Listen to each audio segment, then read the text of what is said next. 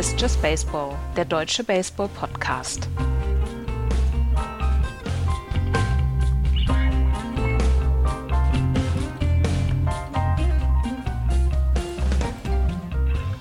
Der meteorologische Sommeranfang ist gestern gewesen. Wir haben inzwischen nur noch NBA und NHL Finals, die sich abwechseln jeden Abend, aber es ist nur ein Spiel, sodass inzwischen die komplette Aufmerksamkeit der MLB ja, gegeben werden kann. Herzlich willkommen zu einer neuen Ausgabe von Just Baseball. Hallo Axel.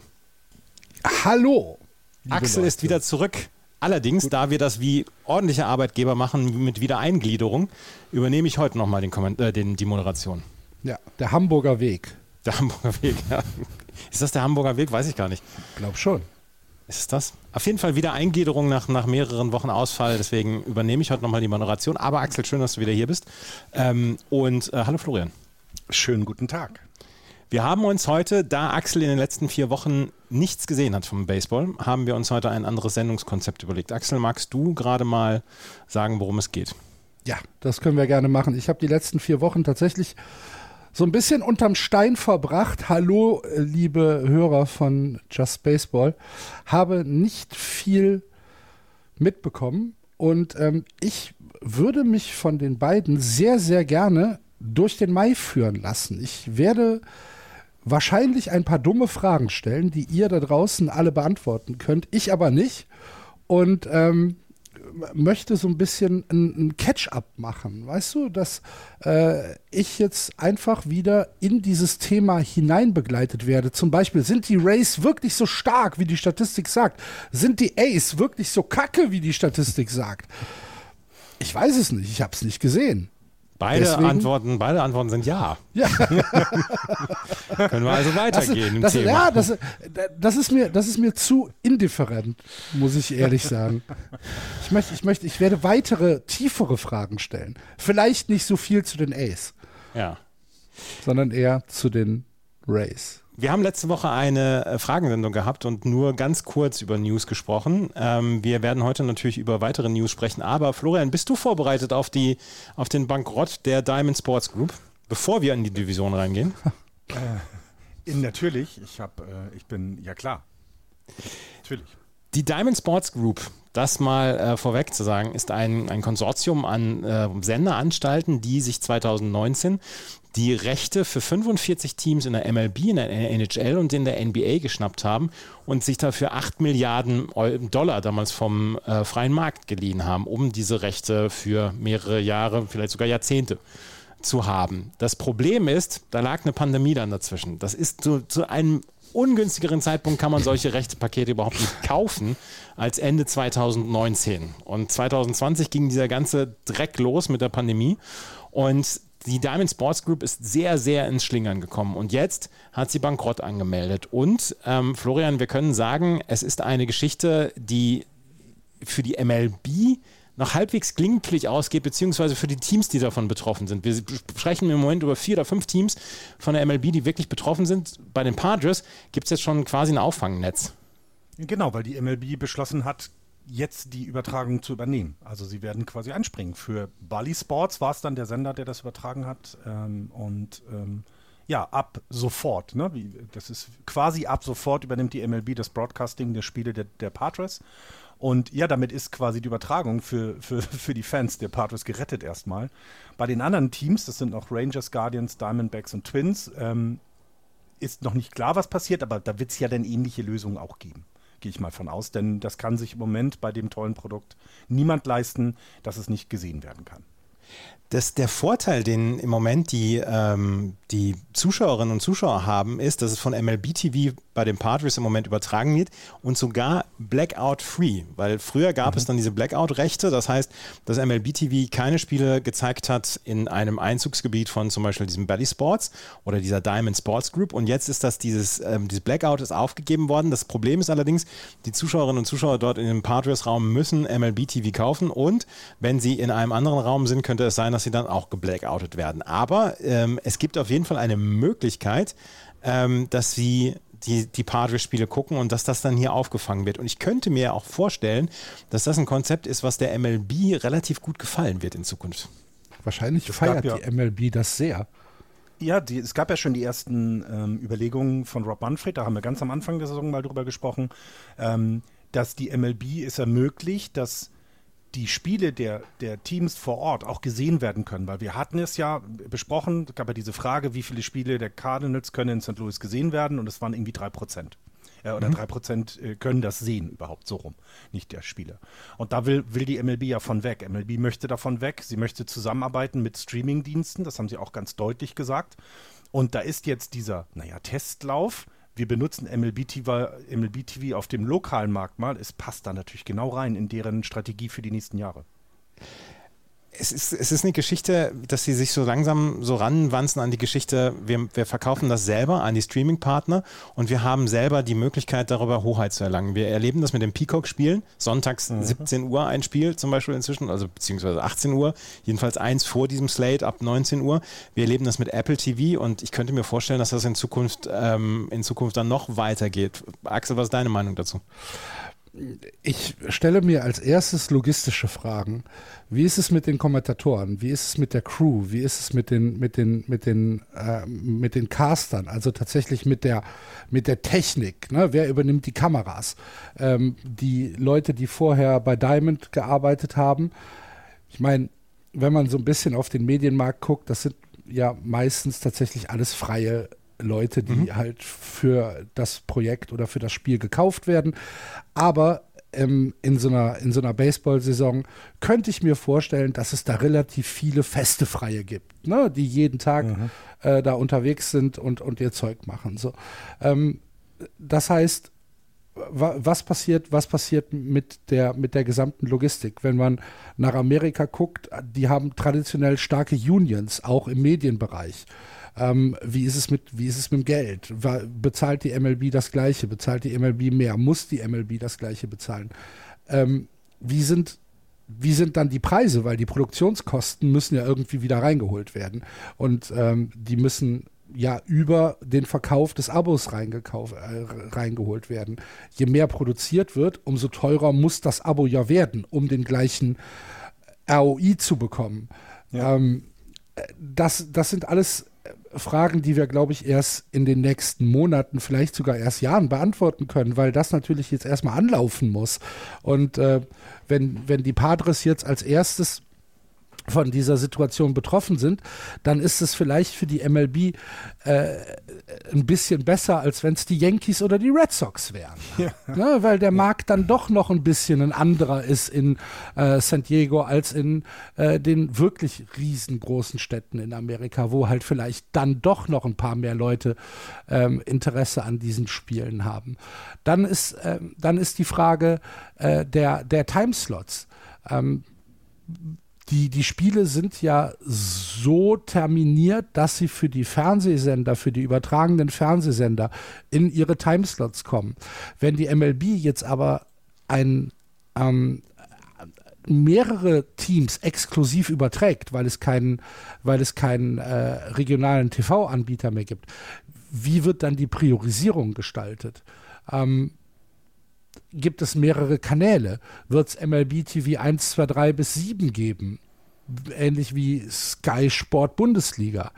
Ähm, ich finde, das sind alles Dinge, die wir heute überhaupt noch nicht umreißen können, weil es sehr, sehr, sehr, sehr viel Logistik bedarf, glaube ich. Und äh, ich denke, für die MLB ist das ein, ähm, ist das etwas, was sie wollen ähm, weg von dieser wirklich zerklüfteten TV-Landschaft in Amerika hin zu einem äh, zentralen Anbieter, der dann in, in ihrem Idealfall äh, sie selbst sind, also Vermarkter, nicht, äh, nicht Übertrager, sondern Vermarkter, der sie selbst sind und, ähm, und halt die komplette, die komplette Screening-Gewalt halt haben. Ich glaube, dass es für die MLB, wahrscheinlich für jede Sportliga, ähm, der, der, der Traum ist, das zu haben.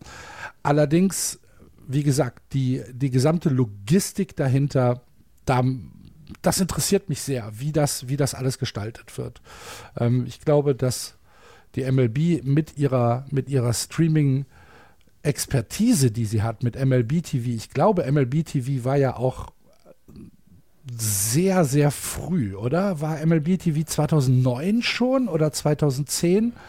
Die waren auf jeden Fall schon sehr, sehr früh. Die waren ähm, sehr pioniermäßig mhm. unterwegs in, äh, in, in, in, im, im Streaming-Bereich und haben auch ein fantastisches Produkt mit MLB TV oder mit AdBat, dem, äh, dem, dem äh, mobilen, dem mobilen äh, Dienst.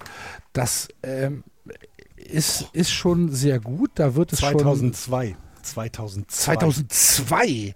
Das ist schon über 20 Jahre ja, alt. Das überleg mal. Krass. 2002. ich 60. da war ich nur 60. ähm, von daher, von daher glaube ich, dass die MLB vielleicht sogar die richtige Liga ist dafür. Ähm, aber auch für die wird es eine Herausforderung, da bin ich mir sicher. Es ist auf jeden Fall sehr, sehr spannend zu sehen, dass die äh, MLB jetzt erstmal von den Patriots quasi das, das äh, Broadcasting übernommen hat. Ist, ja. ähm, ist Dings dabei? Ist, ähm, da?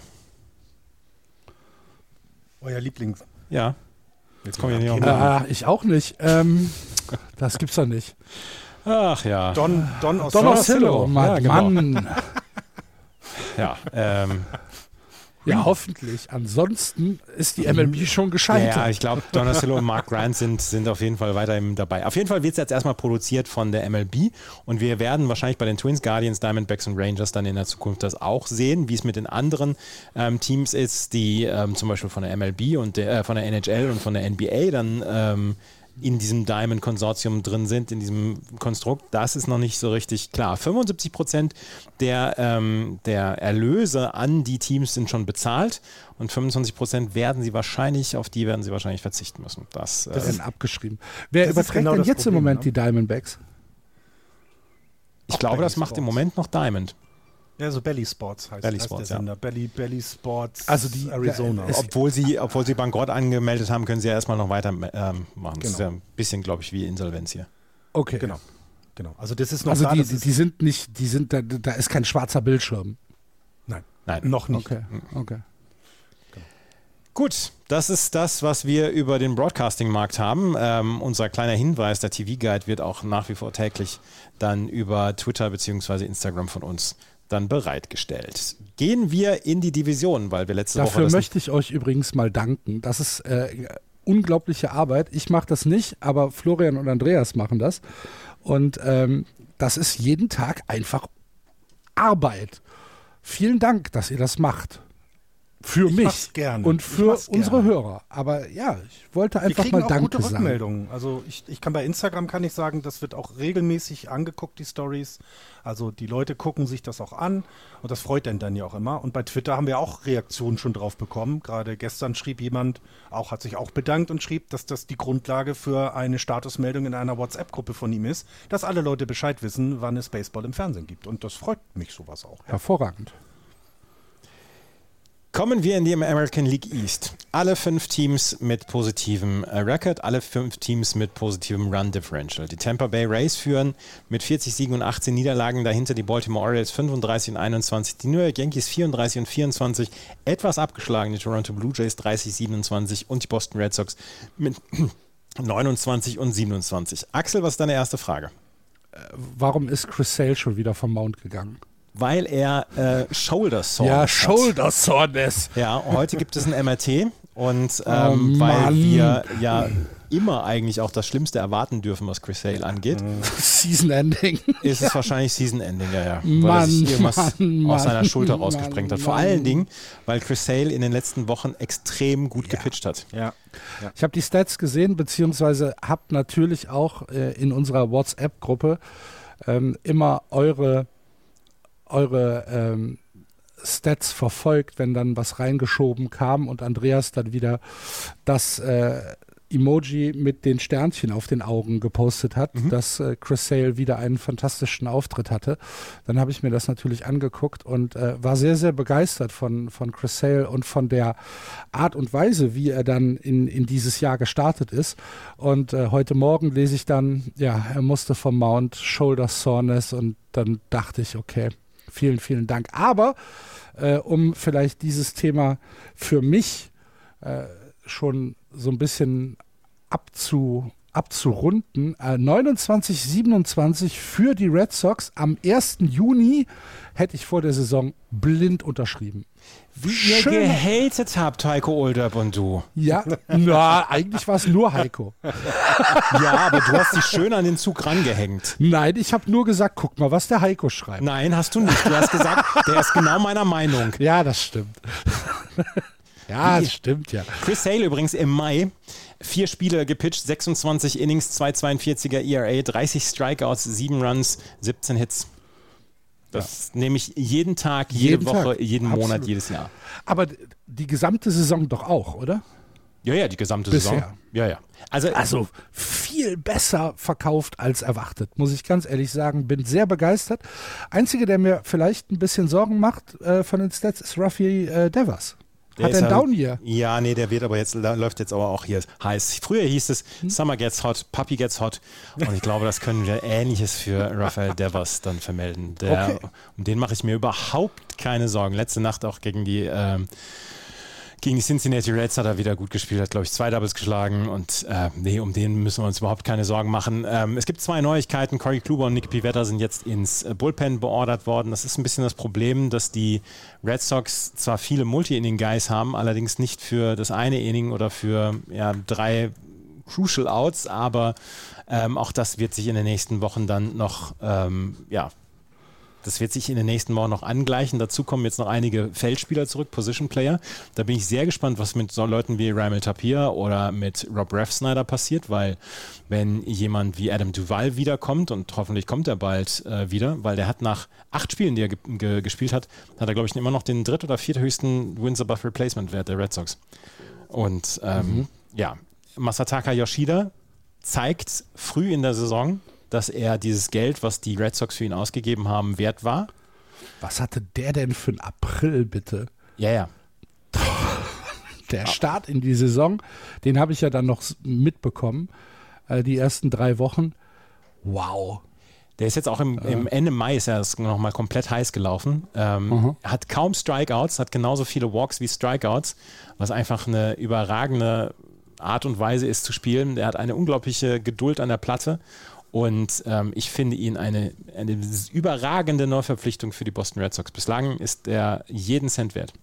Was natürlich an der American League East auffällt, die Boston Red Sox sind auf dem letzten Platz, zwei Spiele über 500, während in jeder anderen Division in Contention. Ähm, in der MLB halt. East, sind, äh, in der American League East sind sie halt einfach letzter. Äh, Ich habe noch eine Wow. spannende Statistik zu den Red Sox.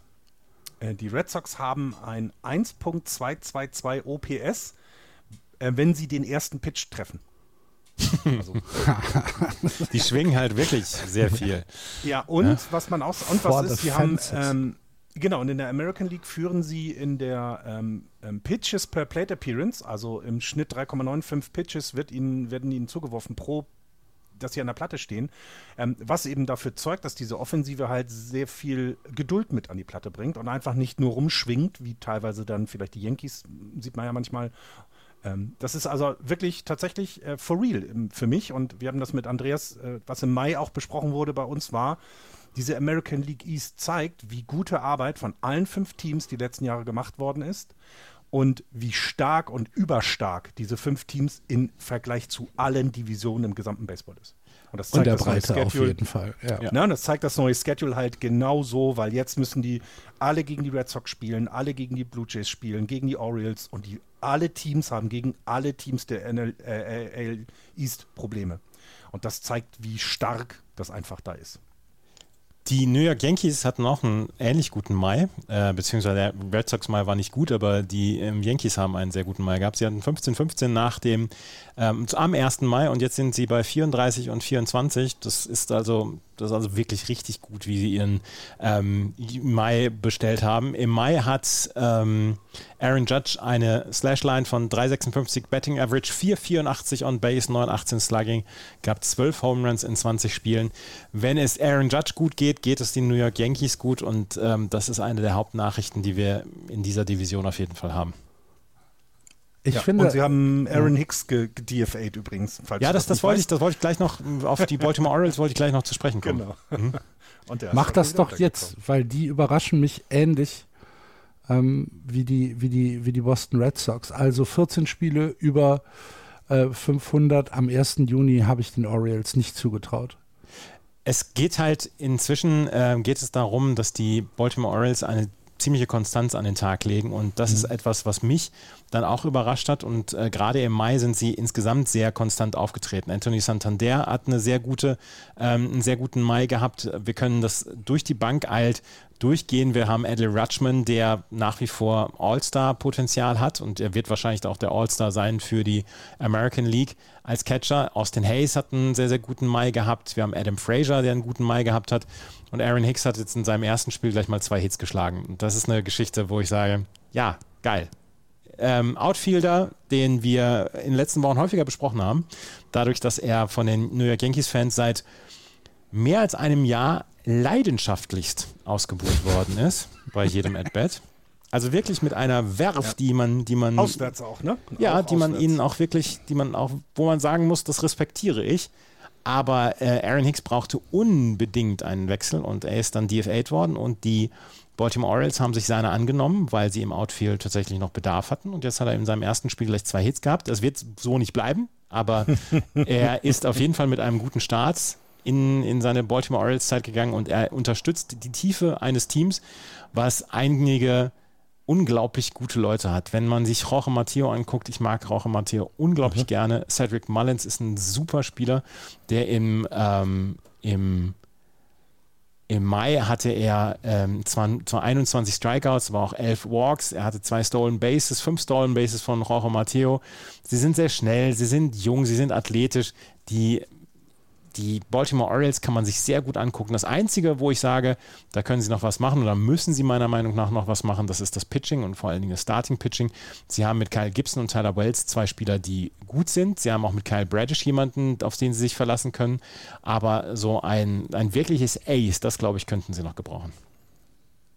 Aber trotzdem doch ein, äh, eine hervorragende ja. erste Saisonhälfte oder ein erstes Saisondrittel für, für die Baltimore Orioles, die halt sehr, sehr stark sind. Und wenn ich mir die Ergebnisse angucke, wie du schon gesagt hast, sehr konstant. Auch wenn sie jetzt in den letzten äh, Wochen oder in der letzten Woche eher einen 500er Ball gespielt haben, aber das ist ja immer mal, immer mal dabei. Ja. Sie haben 35 Siege, das haben nicht viele im gesamten Baseball. Selbst die Braves nicht, die eine tolle Saison hinlegen. Die Diamondbacks und Dodgers nicht, die richtig gut sind. Die sind jetzt kurz davor, aber ne, zu dem Zeitpunkt haben sie halt auch schon 35 Siege und sind 14 Spiele über 500 das ne, zurück überlegt heißt das, sie könnten jetzt selbst zwei Wochen Baseball verlieren und würden bei 500 landen, was immer noch schlecht wäre für die Orioles, wenn man das jetzige betrachtet. Aber vor der Saison haben wir gesagt, naja, die sind gut, aber wir glauben jetzt nicht, dass sie. Ne? Das war ja immer unsere Aussage. Deswegen ja, das ist schon diese Konstanz, die sie derzeit an den Tag legen, ähm, ist toll. Und gestern hat Andreas es ja wieder in den Chat geschrieben, das Spiel gegen die Guardians vorgestern, mein, war das, sorry, war ja wieder fantastisch. Die sind auch einfach dazu noch spektakulär gut mhm. anzusehen.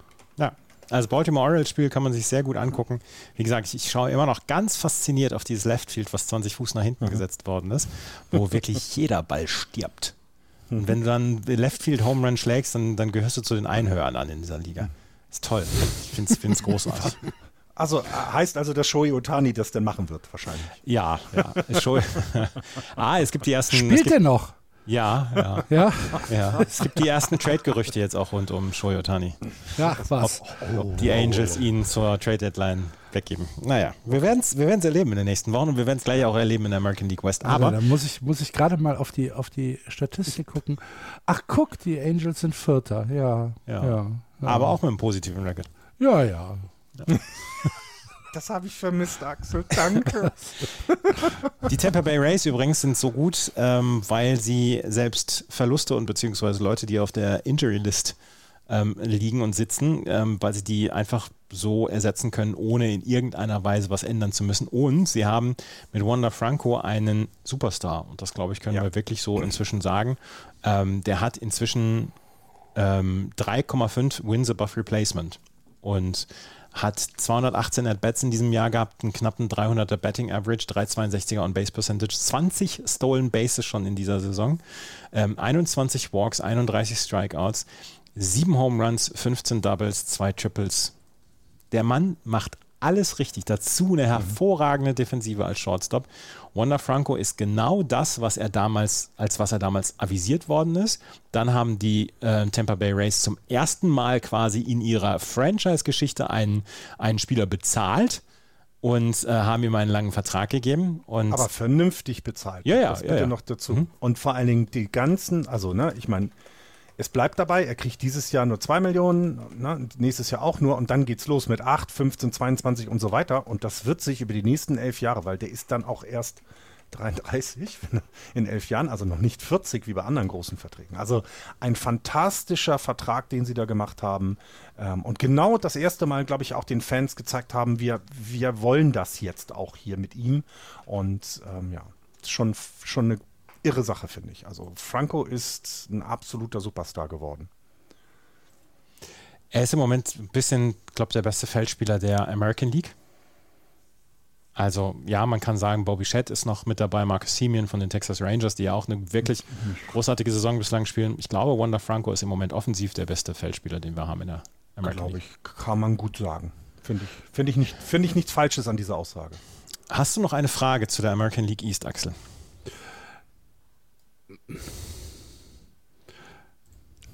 Also zu, zu den Rays, ich stelle mir halt die Frage, sind sie wirklich for real über die gesamte Saison? Ja.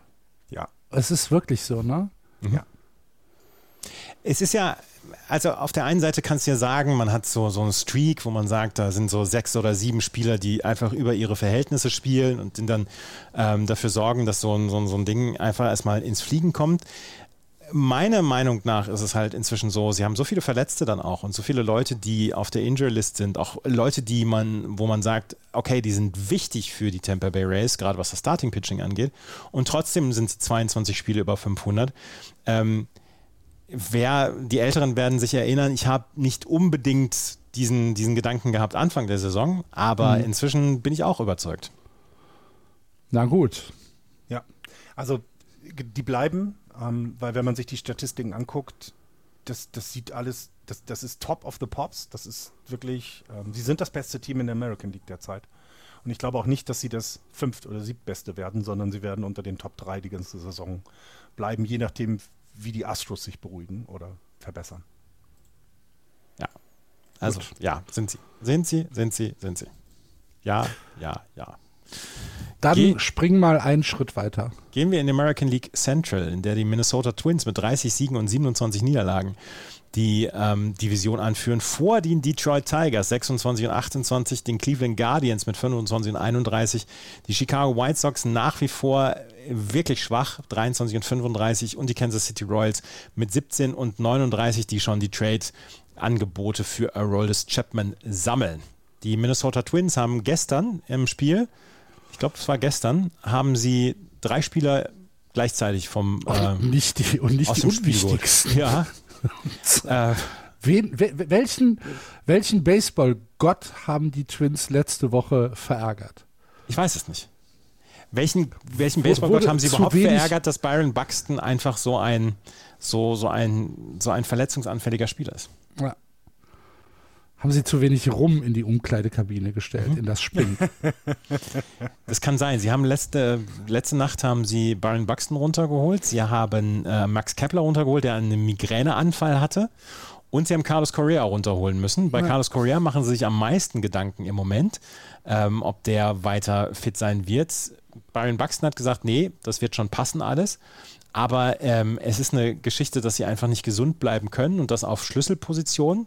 Ähm, Max Kepler ist bei den Twins-Fans inzwischen gar nicht mehr so richtig wohl gelitten. Die sagen, ähm, da, kannst du, da kannst du jeden hinstellen, der wird einen besseren Job machen als Max Kepler und ja, seine Defensive ist gut, aber offensiv kriegt es einfach nicht hin, auch nicht mit den neuen Regeln, wo er jetzt ins Right Field einfach schlagen könnte und nicht mehr so richtig viel Gegenwehr hat. Ähm, aber trotzdem muss man sagen, dass sie es nicht so richtig auf die Kette kriegen. Und wenn man sich die, wenn man sich die Statistiken der äh, Minnesota Twins anguckt, Leute wie Joey Gallo, Joey Gallo trifft nach wie vor überhaupt nichts. nichts. Max, Max Kepler trifft auch nicht wirklich viel. Trevor Larnack trifft nicht viel. José Miranda trifft nicht viel. Michael Taylor trifft nicht viel und auch Byron Buxton nicht. Trotzdem sind sie im Moment auf Platz 1 in der Division und haben die große Chance, dieses Jahr die Division zu gewinnen, weil die Cleveland Guardians sehen nicht gut aus. Die Detroit Tigers, denen traue ich das im Moment noch nicht zu, das zu übernehmen. Ähm, sie werden eine gute Chance haben, die Division zu gewinnen, um in die Playoffs einzuziehen. Sind die, wobei die, einzige die, White Sox, die White Sox sind ja nur eine Serie davon entfernt. Das darf man ja, nicht gut. Vergessen. Der Hawk ist nicht mehr da. Spiele, es sind zwölf Spiele, lass es drei Serien sein. Ja. Aber ähm, aber die Central, wenn man, wenn man sie jetzt in den Vergleich setzt, ne, wir haben eben über diese bärenstarke East gesprochen. Jetzt sehen wir die Central und sehen, dass das einzige Team, was eventuell so ein bisschen in Contention äh, sein könnte, sind die Minnesota Twins mit 30-27. Das ist halt tatsächlich ein halbes Spiel besser als der fünfte der American League East, die Boston Red Sox. Alle anderen negativ und mit negativem Run Differential. Dieser Leistungsunterschied in den einzelnen Divisionen ist schon signifikant. Und da vielleicht ein ganz kurzer Exkurs. Ist das, ist das tatsächlich ein Problem für die Liga, dass wir, dass wir so unterschiedlich starke Divisionen oder zusammengestellt, äh, zusammengestellte Divisionen haben? Wir haben ja schon mal, wir haben ja schon mal über die, den Expansion Draft gesprochen, weil es zwei neue Teams dann irgendwann geben wird. Und ich mhm. glaube, dass es dann nochmal eine neue Aufteilung geben wird. Gut, Richtig. musst du ja machen. Anders ja. geht es ja gar nicht. Ne? Wenn du 32 Teams hast, musst du, musst du dich ja anders aufstellen. Genau, und ich glaube auch, dass es der MLB jetzt bewusster wird. Also sie haben ja diese, diese Änderungen, die sie gemacht haben, um das Spiel besser zu machen, haben ja eingeschlagen, wie nicht, wie, wie lange nichts mehr in einem Profisport, finde ich. Tatsächlich, ja. Also das muss man ja nochmal deutlich sagen. Andreas und ich haben auch in den letzten Monaten im, äh, immer wieder darauf hingewiesen wie viel Spaß, wie viel mehr Spaß, nicht wie viel Spaß, sondern wie viel mehr Spaß wir wieder am Baseball haben. Also das hat sich gesteigert und genau diese Ausgeglichenheit der Ligen, das wird das nächste große Thema werden. Aber ich glaube, da müssen wir eben warten, bis die Rays einen neuen Ballpark haben, bis die Ace tatsächlich umgezogen sind und dann die beiden Expansion-Teams bekannt werden, denn da sind alle, da sind mehrere Regionen in, in den Startlöchern und ich glaube, dann wird es ein Realignment der, der Rearrangement der, der Division geben. Und äh, weil du nicht mehr, also du musst auf Rivalitäten natürlich weiterhin Acht geben. Ich glaube, die, die Yankees und Red Sox werden weiterhin in einer Division bleiben. Aber da ja alle gegen alle spielen, ist das nicht mehr so schlimm, wenn es mal anders sein sollte, dass meinetwegen, keine Ahnung, die Giants nicht mehr gegen die Rockies spielen dürfen, sondern die spielen ja weiter gegeneinander und jedes Team hat auch, jede Fanbasis hat auch Chance, jedes andere Team zu sehen. Das waren die ersten Schritte. Und dann gibt es eine neue Aufteilung und dann wird es versucht werden, ein bisschen mehr auszugleichen. Und das Zweite, was ich glaube, wenn das so weitergeht, werden wir einen Salary Floor bekommen. Weil dann, dann müssen die Leute einfach den Leuten mehr bezahlen und bessere Spieler auf die kleineren Teams auch verteilen, damit ähm, das ausgeglichener wieder wird. Ja. Warum sind die Royals so schlecht, wie sie, wie sie sind? Also ich 17 und 39 sind mir tatsächlich fünf Spiele zu wenig gewonnen. ja, dem, es, es läuft, es läuft überhaupt nichts für die Kansas City Royals. Auch mit den, äh, mit den, neu, mit den neuen Leuten, beziehungsweise mit den gedrafteten Leuten, läuft noch nicht viel und die Royals ähm, sind ja im Moment so ein kleines bisschen möchte man sagen, überfordert. Und das ist etwas schade. Ähm, sie, haben, sie haben nicht den Kader, um mitzuhalten, sollten aber in dieser schwachen American League Central deutlich besser sein. Aber mhm. wenn du dir jetzt zum Beispiel den Split anguckst, einfach nur im Mai, dann ist das ein katastrophaler Monat insgesamt gewesen durch die Bank für die ähm, Kansas City Royals. Ähm, da hast du jemanden wie äh, Bobby Witt, einer der, mit denen man für die nächsten Jahre plant. Bobby Witt, Shortstop 2,34er Betting Average. Ähm, Vinny Pascontino, First Baseman, auch nicht wirklich viel besser. Salvador Perez, der nach wie vor hinter der Platte steht und wer weiß, wie lange er da noch stehen wird, der letzte aus der 2015er Mannschaft, hat einen guten, hat einen guten Monat gehabt. Aber insgesamt kannst du sagen, das ist keine gute Mannschaft im Moment und ähm, leider ist auch Jackie Bradley Jr. kein wirklicher Offensivfaktor, muss ich vermelden. Was? ist halt so. Jetzt hast du mich aber aus dem, aus dem Left Field erwischt, dass Jackie Bradley Jr. keinen Offensiv-Impact hat. Ja, Ach, ja. Andreas. Ja, aber Wer Zach konnte denn damit rechnen? Zach, Zach Greinke erlebt seinen 17. Frühling. Im Ja. Mai ein 230er Betting Average, äh, ERA gehabt. 31 Mhm. Innings gepitcht, 25 Strikeouts, 0,83er Whip und das mit 65 Meilen pro Pitch. Muss man ihm erstmal nach. aber der flattert. Der flattert und der hat unglaublich Kontrolle. Aber Zack- was man zu den Aber Entschuldigung, Zach Greinke Spiele zu sehen, ist einfach ein unglaubliches Erlebnis. Ich, ich weiß nicht, wie er es macht. Es ist inzwischen, Clayton Kershaw kommt ja auch so langsam in diese Geschwindigkeitsdimension, wo man sagt, der wirft den Fastball nur noch mit 88, 89 Meilen, wenn er, wenn er gut drauf ist, 90, 91 Meilen. Und trotzdem kriegt er es immer hin, die Leute auszumachen. Und dann, und das, ich habe das letztes Jahr schon einmal gesagt, man möchte bei Clayton Kershaw möchte man hinstellen und sagen, komm, gib mir die Keule mal, ich, ich zeig dir das jetzt, wie es geht. Bei Zach Greinke ist es ebenfalls. Er braucht eine gute Defensive natürlich auch noch, aber insgesamt kann man sich bei ihm überhaupt nicht beschweren und vielleicht ist er sogar nochmal ein Trade-Kandidat. Wahrscheinlich wird er sagen, Leute, ich möchte hier meine Karriere in Kansas City beenden. Äh, Ich habe sie hier angefangen, ich möchte sie ja auch beenden, aber die Royals müssten eigentlich sagen, du Zach, hm, wie wär's, nochmal ein halbes Jahr bei einem anderen Team? Aber ähm, ist nicht Zach Greinke sogar eine der großen Überraschungen, dass er die Transformation mit der Pitch Clock gut hinbekommen hat? Ja, Also Ja. das war so ein, das war so ein Kandidat, wo ich, wo ich gedacht habe, ah, der wird schon Schwierigkeiten damit bekommen, so als, als jemand, der ja sich ab und an doch Zeit gelassen hat. ich habe mir nur Sorgen um Kenny Jensen damals gemacht. Ja, gut, aber das hat Florian ja auch und sagt, das ist der schlimmste Trade, den man sich vorstellen kann. Zu der, zu der Zeit, jetzt mit der Pitch Clock, der wird, der wird Jahre brauchen. Ja. Pustekuchen. Ja, Experten. Wie hieß Ja. denn nochmal dieser unglaublich langsame Pitcher von den Toronto Blue Jays? Ist er noch da? Ich gucke jetzt gerade mal. Der äh, Doval, glaube ich, hieß er. Ähm, der, der 70 Sekunden pro Pitch gebraucht hat. Ähm, nee, es ist nicht mehr bei, bei den, bei den, äh, bei den. der ist jetzt in die Bundesliga gewechselt, weil es keine Pitch Clock gibt. ja. 70 Sekunden ist. Ja, das war, das war ein Scherz, aber der hat Ja. unglaublich lange gebraucht. Ja. Naja, das gab's ja. Also ich finde auch, ähm, also bei den, bei den, ich wollte noch mal kurz was Ach so, Camilo Doval sagen. ist jetzt bei den Giants. Na gut. Ja, Camilo Doval hat sich aber angepasst. Alles Ja, cool. gut. Ähm, ach, den meintest du? du ah, okay. Ähm, nee, bei den Royals ist es, glaube ich, auch so, die sind halt in diesem, in diesem Rebuild. Und ich glaube, wir haben ein paar mehr Erwartungen äh, äh, gehabt an die Leistung der Leute, die jetzt danach ziehen. Und die sind einfach noch nicht so weit. Ähm, der Einzige, der liefert, ist ja tatsächlich Salvador Perez, ist aber auch der Älteste im gesamten Team. Ähm, aber ansonsten, ja, da ist noch nicht viel los. Aber die Central ist eh schwach. Äh, Ich, ich denke ja immer noch, dass die Guardians dann am Ende jetzt das wieder gewinnen werden, weil sie irgendwie late September ihren Lauf oder Mitte September ihren Lauf kriegen und dann zu den Playoffs da sind und fertig.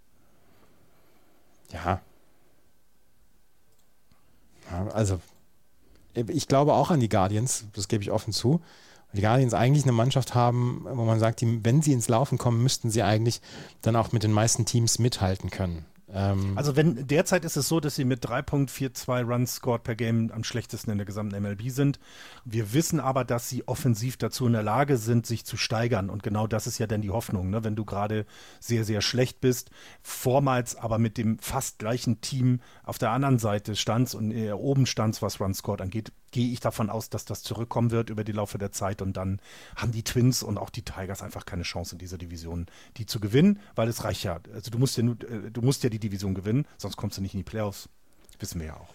Ja, ähm, Axel ist gerade AFK und deswegen machen wir weiter mit der American League West. In der American League West führen inzwischen die Texas Rangers mit 35 Siegen und 20 Niederlagen. Dahinter die Houston Astros 33 und 23, die Seattle Mariners 29 und 27, die LA Angels 30 und 28 und die Oakland A's mit 12 und 46. Haben jetzt zwei aus den letzten zehn gewonnen, die Oakland A's. Das ist ein Lauf. Ja, ja. Die, die Texas Rangers ähm, haben inzwischen einen Roster, wo ich sage, der kann sehr, sehr vielen Teams gefährlich werden. Ähm, es ist eine Geschichte, dass sie lange gebraucht haben. Letztes Jahr hatten sie ja schon diese, ähm, diese Marcus Simeon-Verpflichtung zum Beispiel hatten sie und wo man gesagt hat, äh, sie sind einfach nicht so weit. Und jetzt haben sie ein Team zusammengestellt mit unter anderem Marcus Simeon, Adolis Garcia, der sehr gut spielt. Sie haben Josh Young auf der Third Base Position, der einfach offensiv auch eine sehr, sehr gute Rolle spielt.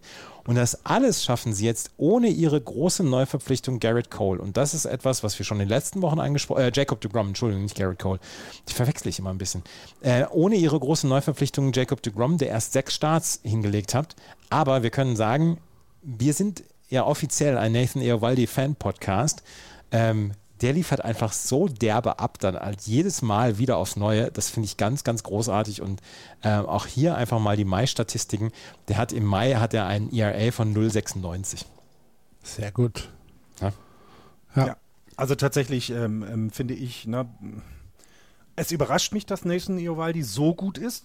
Also wirklich, tatsächlich. Und was man bei den Rangers was sagen hast du muss. die letzten fünf Jahre gemacht? Nein, so gut ist also wirklich so gut ist. Dass er gut war, war klar, aber ich finde, er hat sich nochmal gesteigert und das hilft den Rangers. Was ihnen auch hilft, sie sind, äh, der, ähm, wenn Runners in Scoring Position sind, Punkt 933 OPS, Beste in der MLB. Das heißt, wenn es darauf ankommt, treffen sie den Ball und dann gibt es auch entsprechend nicht nur eine Base, sondern vielleicht zwei oder drei, äh, die dann geschlagen werden. Also tatsächlich ähm, sind sie gerade sehr klatsch. Ähm, ich bin gespannt, wie darauf diese Division reagieren wird, dass die Rangers gerade auf dem ersten Platz sind. Das ist so meine. Ist, eins gerade eins grad noch, eins grad noch, um äh, über, über das allgemeine Empfinden beim Baseball zuschauen. Erstens, es gibt nichts Befriedigerendes als Teams, die bei Runners in Scoring Positions Hits schlagen. Es gibt ja. nichts Befriedigerendes. Und es gibt nichts Frustrierendes, als ständig von deiner Mannschaft zwei oder drei auf Base zu sehen und dann zwei Strikeouts hintereinander. Es gibt mhm. auf dieser Welt nichts Frustrierenderes. Das möchte ich ähm, einmal kurz zwischen das, ich, Mein Name ist Florian und ich unterstütze das. Ah, findet ihr denn nicht, ähm, das wäre jetzt meine Frage zu den Rangers, dass das Überraschendste an dieser, an diesem perfekten Start äh, der Rangers in die Saison die unglaublich stabile, gute und produktive Offensive ist. Mhm. Ja. 346 Runs scored, das sind die meisten Runs in der, in der MLB, in der gesamten MLB. Das sind mehr Runs, als die Tampa Bay Rays produziert haben. Das sind deutlich mehr Runs, als ähm, zum Beispiel die Dodgers äh, produziert haben, ähm, als die Braves pro produziert haben. Also wirklich deutlich mehr. Und ähm, ich finde das eine extrem beeindruckende Statistik, dass die Rangers diese Art von Offensive haben. Das ist ähm, ein sehr unterhaltsamer Baseball. Allerdings ist der auch wirklich, der ist so mit dem Hammer auf, auf den Kopf, dieser, dieser, dieser Offensive. Der, ja, aber das ist ja kein, das ist ja, das ist ja, ja, ja, Entschuldigung, einmal, einmal gerade ausführen meinen Gedanken. Josh Young zum Beispiel hat eine offensiv wirklich gute Saison. 14 Walks, 63 Strikeouts. Adolis Garcia hat eine, will es wieder madig machen. Hat, hat, nein, nein, nein, nein, ich will es nicht madig machen. Ich will nur sagen, dass das äh, durchaus mit, mit Kosten verbunden ist. Hat 14 Home Runs in dieser Saison, 19 Walks, 58 Strikeouts. Robbie Grossman, 19 Walks, 50 Strikeouts. Das ist, das ist kein Baseball, der, der Geduld in seinen drei Attributen hat, wenn man, wenn man über drei Attribute sprechen möchte bei den Texas Rangers. Ja, aber normalerweise geht das ja einher mit, äh, wir produzieren halt jedes Spiel acht Runs und wenn ja. wir sieben kassieren, gewinnen wir das Spiel trotzdem. Aber das ist bei ihnen ja nicht der Fall. Ja, aber also, sie, sie, haben ja auch noch eine, eine, starke Defensive dabei, aber diese, diese, äh, diese Offensive überrascht mich halt einfach. Ja, wie gesagt, es gibt aufs Maul. Ja. Ja. Aber wenn du das gerade angesprochen hast, mit den, mit den totalen ähm, Strikeouts über die gesamte Saison sind die Texas Rangers unter dem League Average. Zwar nur ein, aber unter dem League Average. Es gibt also mehr Teams, die noch viel mehr Strikeouts bekommen. Ich kenne da eins, mag ich ganz gern. Ja. Zweit, zweitmeisten Strikeouts haben die San Francisco Giants und ich kriege jetzt schon wieder Pickel auf dem Kopf. Ja. 403 Leute left on base. Ach Gott, ich Ja, der, der Left on Base ist die frustrierendste Statistik überhaupt, die es im, im Baseball gibt. Das macht mich auch aggressiv. Selbst Ja, bei Bases loaded, Teams. null aus. Die Red Sox verlieren das Spiel 3 zu 1 mit 17 Mann Left on Base. Das ist wirklich. Wobei einer noch Mittag gegessen hat dabei. Ja, das ist so, das sind diese Spiele, wo man den, den, den, die Fernbedienung im Fernseher haut. Ja. Ja. Das hat irgendwann, hat das Over the Monster gebracht, hat, äh, weil Nessen das Left on Base mit in die Statistik reingebracht hat. Und dann hat, er hat zu Recht. ja, Over the Monster, also in diesen Statistikbildschirm oben rechts, hat, äh, hat Dings das äh, in, in Over the Monster einfach nur gesagt, das ist das Schlimmste, was, was Nessen machen konnte, Left on Base mit reinnehmen. Ach ja. Ja, auf jeden Fall sind die, sind die, und das können wir, glaube ich, festhalten, sind die Texas Rangers ein sehr, sehr unterhaltsames Team in dieser Saison. Und ähm, sie werden sich einen großen Zweikampf liefern mit den Houston Astros. Und da wird es dann auch interessant werden, wie das mit der zweiten und dritten Wildcard aussehen wird, weil auch die AL West ist sehr, sehr stark unterwegs. Vier von fünf Teams. Aber auch erst in den letzten Wochen geworden. Ne? muss Ja, man auch Houston sagen. hat einen Es gab- super Mai gehabt. Genau, eben. Ne? Also das darf man auch nicht vergessen. Houston ist nicht so gut gestartet, haben dann kurzzeitig mal gezeigt, wo der, wo sie das, also wo sie wirklich herkommen und dass sie der Favorit auf die World Series Teilnahme in der American League sind. Ähm, das, das fand ich sehr beeindruckend. Ähm, wir haben das auch mit, mit ne, Framber Valdez zum Beispiel, auch einen tollen Pitcher. Aber äh, José Altuve ist zurück und schon läuft es im Team, ne? auch wenn er selber jetzt nicht mehr der beste Offensivmann ist, ist es aber doch so, dass er weiter dazu beiträgt, dass die Astros Erfolg haben. Ich bin gespannt, also meine, ich bin gespannt, wie lange man sich das eben ähm, bei den Angels noch anguckt in der Division, denn sie sind jetzt vier Plätze weg vom, vom Wildcard. Und ich glaube, so wie das Team jetzt aufgestellt ist, mussten dieses Jahr die Playoffs sein. Ähm, und wenn das zur Hälfte der Zeit nicht ist, dann ja, werden wir den größten Trade jemals sehen, den es jemals gegeben hat, äh, weil Shohei Otani dann getradet wird. Wird Shohei. Otani in diesem Jahr getradet? Ich kann es mir nicht vorstellen, aber ich würde es so gerne sehen. Zu den, zu den Dodgers.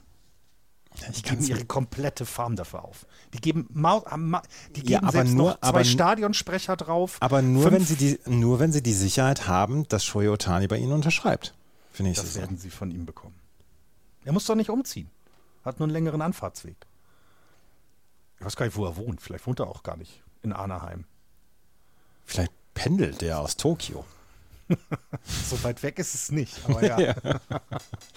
ja, also ich, ich finde auch, ich finde, ich glaube, wir werden hier auch nur einen Zweikampf sehen um die Spitze. Ich glaube nicht, dass die Mariners und Angels da dieses Jahr noch einschreiten werden. Dafür enttäuschen mich die Mariners tatsächlich in diesem Jahr ein wenig. Sie sind jetzt ein bisschen auf dem Weg der Besserung, ähm, haben sieben der letzten zehn gewonnen. Das gefällt mir. Ähm, aber die, ich rechne die Angels schon gar nicht mehr mit, obwohl sie einen positiven Rekord haben, weil irgendwie schaffen sie es nicht, ihre PS richtig auf die Straße. Wir machen am 3. oder am 10. Juli oder so, machen wir, haben wir unser Zehnjähriges. Und wir machen seit zehn Jahren den gleichen Fehler, Ende Mai, Anfang Juni, irgendwelche Teams in den Wind zu schreiben. Ich, äh, werden wir irgendwann mal erwachsen, was das Thema angeht? Nein. Nein. Das ist auch richtig so. Und wir sind stolz drauf. Ja. es ist ja auch eine persönliche Enttäuschung dabei, weil sie so gut angefangen haben und weil man das Gefühl hatte, es passt dieses Jahr mal zusammen, dass sie, dass sie ihre PS, die sie haben, auf die Straße kriegen. Und jetzt ne, gab es eine sehr schwache Phase im Mai, fand ich. Ähm, jetzt sind sie Sprechen wir noch über die 500. Angels, ja? Noch über die Angels, Ja, genau. gut. Sind wir, über, sind wir über 500 wieder? Ja. Aber du musst doch, in diesem Jahr reicht es nicht, ein bisschen über 500 zu sein. Du musst deutlich über 500 zu sein, um diese American League East wegzuwamsen. Und da sehe ich sie, in diesem Bereich sehe ich sie im Moment einfach noch nicht. Ja. Ja. Noch nicht. Es kann ja noch sein. Es, es kann sein, dass sie im, im Juli und August, ich meine, das ist Fantasiegedöns, aber sie könnten im Juli und August könnten sie 45 zu 15 spielen. Oder, oder ich sage jetzt mal 40, äh, 40, 17 oder so. Das, das geht ja immer noch. Natürlich bin ich bei dir. Plus 9er Run Differential sagt aber für mich was anderes. Gut, dann haben wir das auch geklärt. Diese persönliche Beleidigtheit, wenn es um die Angels geht. Ich, die Angels sind immer das zweite Team, was ich morgens mir angucke. Immer. Ich weiß überhaupt nicht warum. Ich Es die Orioles. Was? Ich die Orioles. Ja, siehst du, ist, ich, mein, mein Softspot für die Angels bleibt Seit, John Leckie damals äh, die Boston Red Sox 2009 aus dem, aus, der, aus dem Playoffs geschmissen hat, habe ich einen Softspot für die, für die LA Angels. Und John Leckie war nun kein Typ, den man mögen konnte. Der hat zwar dann noch für die Red Sox gespielt und 2013 war er dabei bei der World Series, aber das war jetzt nun kein Typ, typ der ein Gewinner ist oder der Herzen gewinnt, John Leckie. Ja, stimmt. Ah, den habe ich gern geguckt, den habe ich auch gerne gehasst. So, äh, die Astros 17 zu 18 zwischendurch, haben zwischendurch dann 15 zu 5 Lauf gehabt. Ich habe mir das Spiel krass, heute ne? Morgen gegen die Angels angeguckt. Das ist schon wieder von bemerkenswerter äh, Überlegenheit.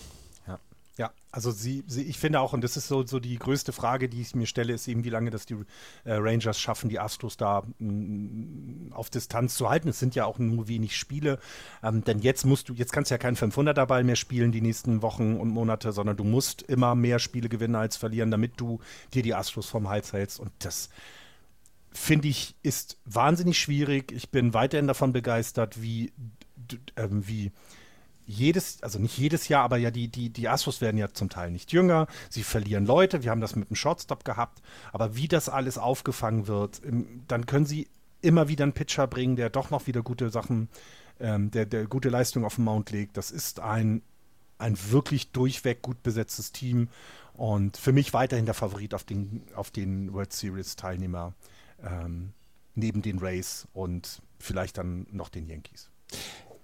Eine Sache noch zu den LA Angels, die haben Ben Joyce hochgezogen. Den haben sie ja.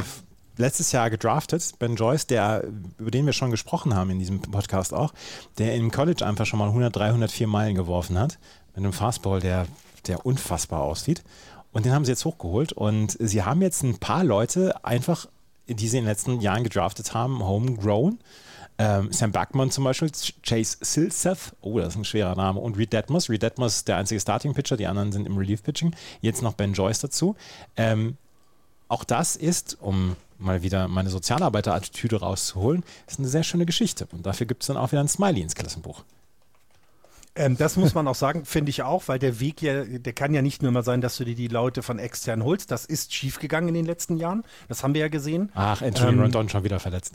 Na, zum Beispiel, das ist genau das. Und es, so, und dann musst du eben gucken, wie kann ich das machen? Und wenn sie eben gut draften, weil sie, weil sie eben schlecht waren in den Jahren davor, und wenn sich das auszahlt, wie das jetzt wohl so scheint, ne, bei, bei Joyce, ist es ja tatsächlich so, dass es scheint, da kommt jemand, der sie auch dann die nächsten Jahre ertragen kann auf der Position des Starting Pitchers irgendwann. Das, ähm, ja, das ist auf jeden Fall, äh, finde ich auch, das, das hat ein Smiley im Klassenbuch verdient, bin ich diesmal bei dir. Auch wenn ich sonst ja eher kritisch den Angels gegenüber bin. Bist du? Ein bisschen. Gut. Haben wir noch was zum American League West? Ich möchte nicht hm. über die, ich möchte nicht über die. Äh, Wirklich nicht? Die, nein, nein, möchte nicht sprechen über die Oakland A's. Sie sind, sie sind nicht, sie sind keine, keine müde Minute wert, über sie zu sprechen. Also das heißt, ich muss mir alle meine. Ich finde tatsächlich, dass die MLB eingreifen muss.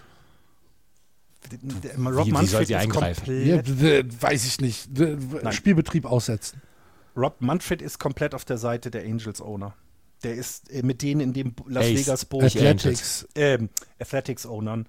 Ähm, der ist mit denen in, in diesem Las Vegas Boot sowas von drin. Ja, ist ja auch in Ordnung. Ist ja auch in Ordnung, aber die dürfen so nicht spielen. Es geht nicht. Sie dürften es eigentlich nicht, es wird aber keine Konsequenzen für sie haben. Leider. Jo. Du hast vollkommen recht. Die müssen was klar, tun. Das, ja. Du hast ja recht, ich bin da voll bei dir. Eigentlich müsste man äh, tatsächlich sagen, okay, komm, dann nehmen wir irgendein Farmteam, was mehr Spaß macht und ihr geht bitte alle nach Hause. Weil das ist wirklich unter aller Sau, was da passiert. Also als Atlanta Braves würde ich mich schämen für die letzten Nächte. Schämen würde ich mich. Ich würde, würde, würde nie wieder ein neues Stadion bauen in Atlanta. Sind die Atlanta, sind die Atlanta Braves das Sind dir das Dortmund? ja, tatsächlich. Also sowas. Ja. Ähm, Wo haben die denn ich, die ich finde, hergeholt, die Ace? Ich finde es, ich es richtig, richtig krass, äh, diese Statistiken zu sehen, die Oakland Athletics bekommen über die gesamte Saison. Über drei Spiele, äh, über drei Runs, jedes Spiel mehr als dass sie selbst schlagen. Die haben ein Run Differential von minus 195. Minus 195 Im Juni. nach einem Drittel Anfang der Juni. Saison. Die gehen auf eine minus 600.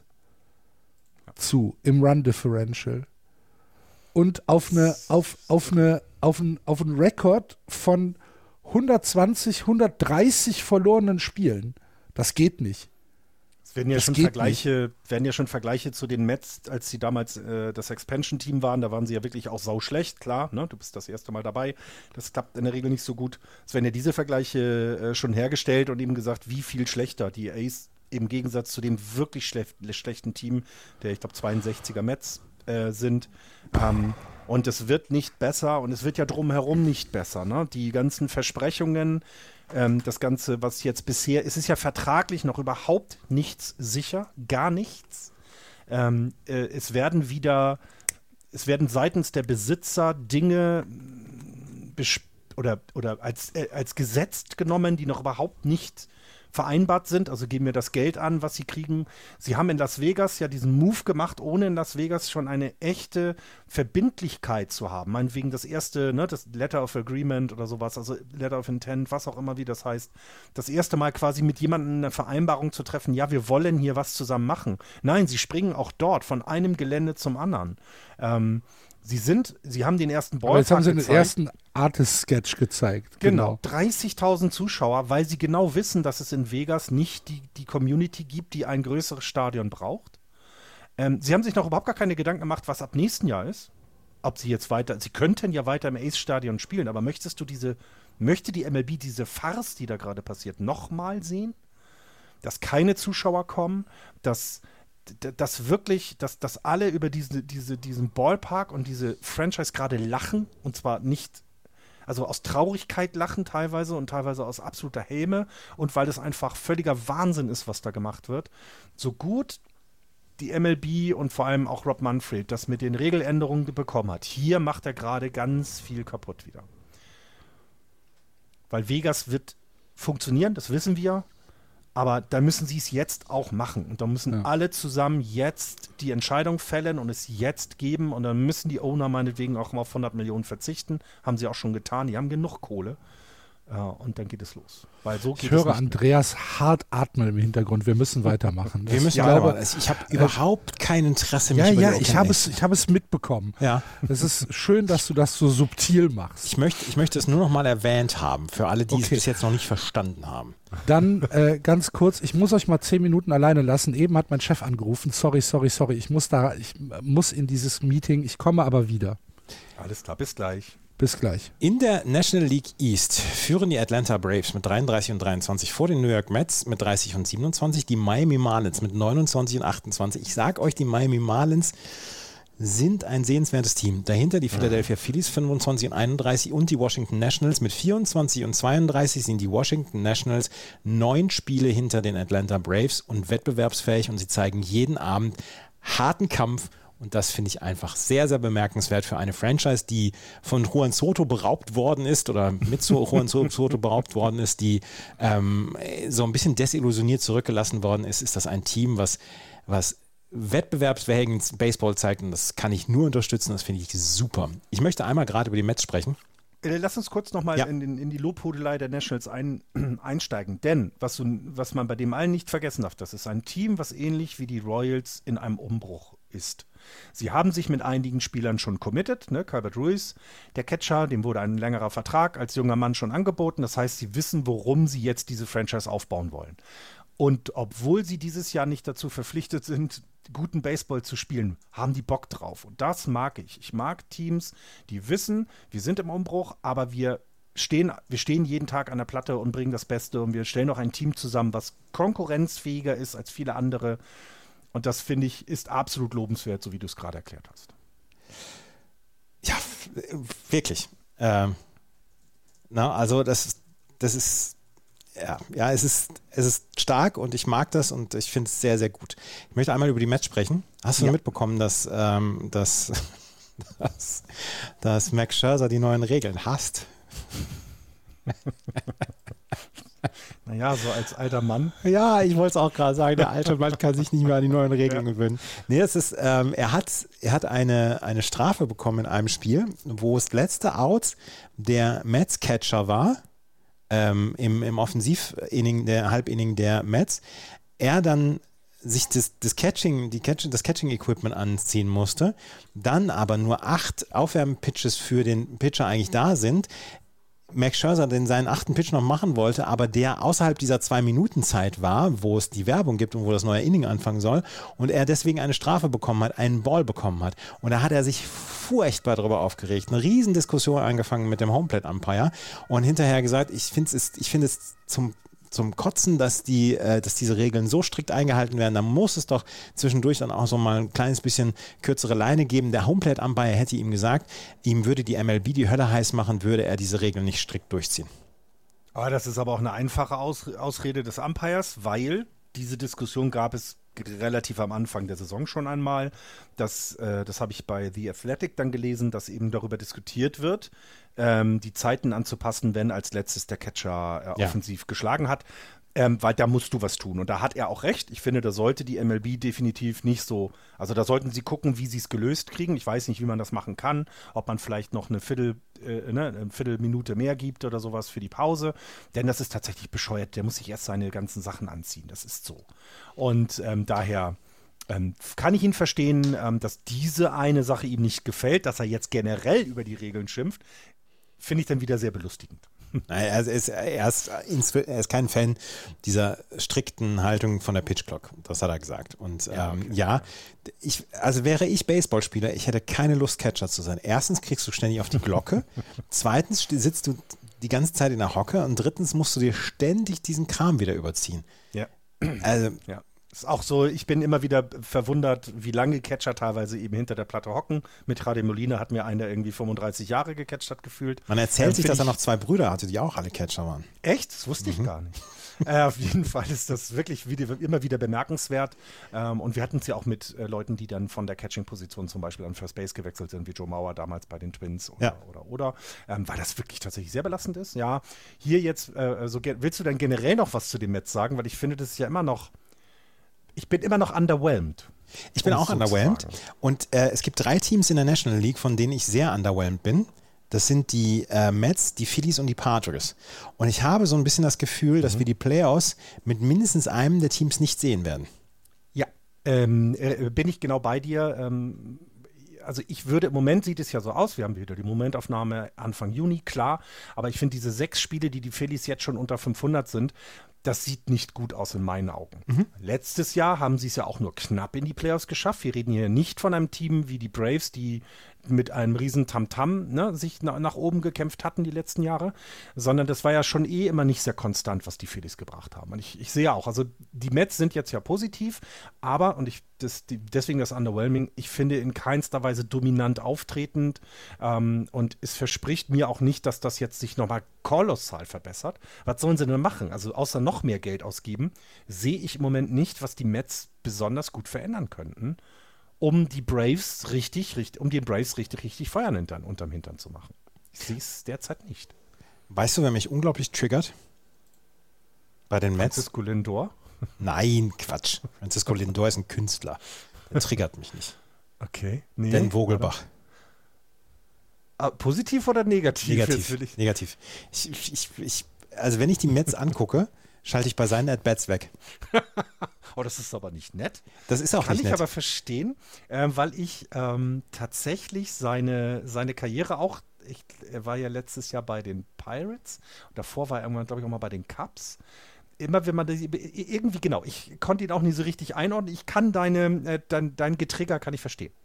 Ich bin von Dan Vogelbach persönlich getriggert. Und es wird Dan Vogelbach relativ egal sein. Ich weiß, dass er den Podcast hört. Aber äh, hallo Dan, ich mag dich nicht. Das mehr kann ich eigentlich gar nicht dazu sagen.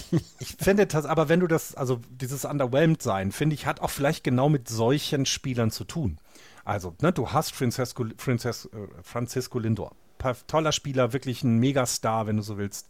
Ähm, aber dann es gibt ein paar Spieler, es gibt ein paar Spieler, die, denen ich total gerne zugucke bei den Mets. Das ist Lindor, das ist Jeff McNeil, das ist Brandon Nimmo, das ist auch von mir aus Mark Kenya noch, aber es gibt nicht so viele, die darüber hinaus dann noch so sind, wo ich dann sage, ja, die ziehen die Wurst vom Teller. Im Pitching ist es alles in Ordnung. Kodai Senga zum Beispiel, jeden Start gucke ich mir an von ja, Kodai ja, Senga. Ja, selbst Carrasco finde ich klasse dieses Jahr. Ja. Also, ne? Ja, absolut. Ja. Hast du recht. Aber genau das, das, gut, sie haben natürlich Pech gehabt mit ihrem Closer, jetzt habe ich den Namen wieder vergessen.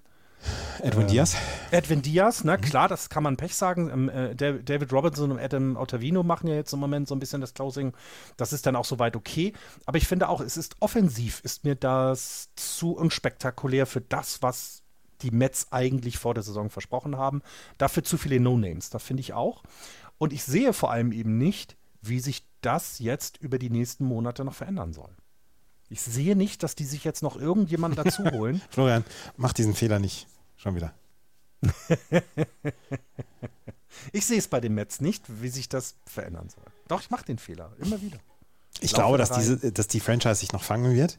Ich glaube, es ist ein gewaltiges Wörtchen um die Playoffs mitreden werden, weil ansonsten jede Saison, also sollten die aus den Playoffs rausfallen und nicht in die Playoffs kommen, wäre das eine absolute Katastrophensaison. Vor allen Dingen mit dem neuen Owner, der ja gesagt hat, Geld spielt mhm. keine Rolle in diesem Jahr. Aber sie haben, sie haben sehr auf Namen gesetzt bislang in dieser Saison. Das, das ist meine Sorge dabei. Genau das meine ich. Genau also sie bekommen von Justin Verlander erst fünf Starts, verletzt dann ja auch. Mhm. Max Scherzer hat erst neun Starts hingelegt. Tyler McGill und Kodai Senga sind die großen Konstanten hier.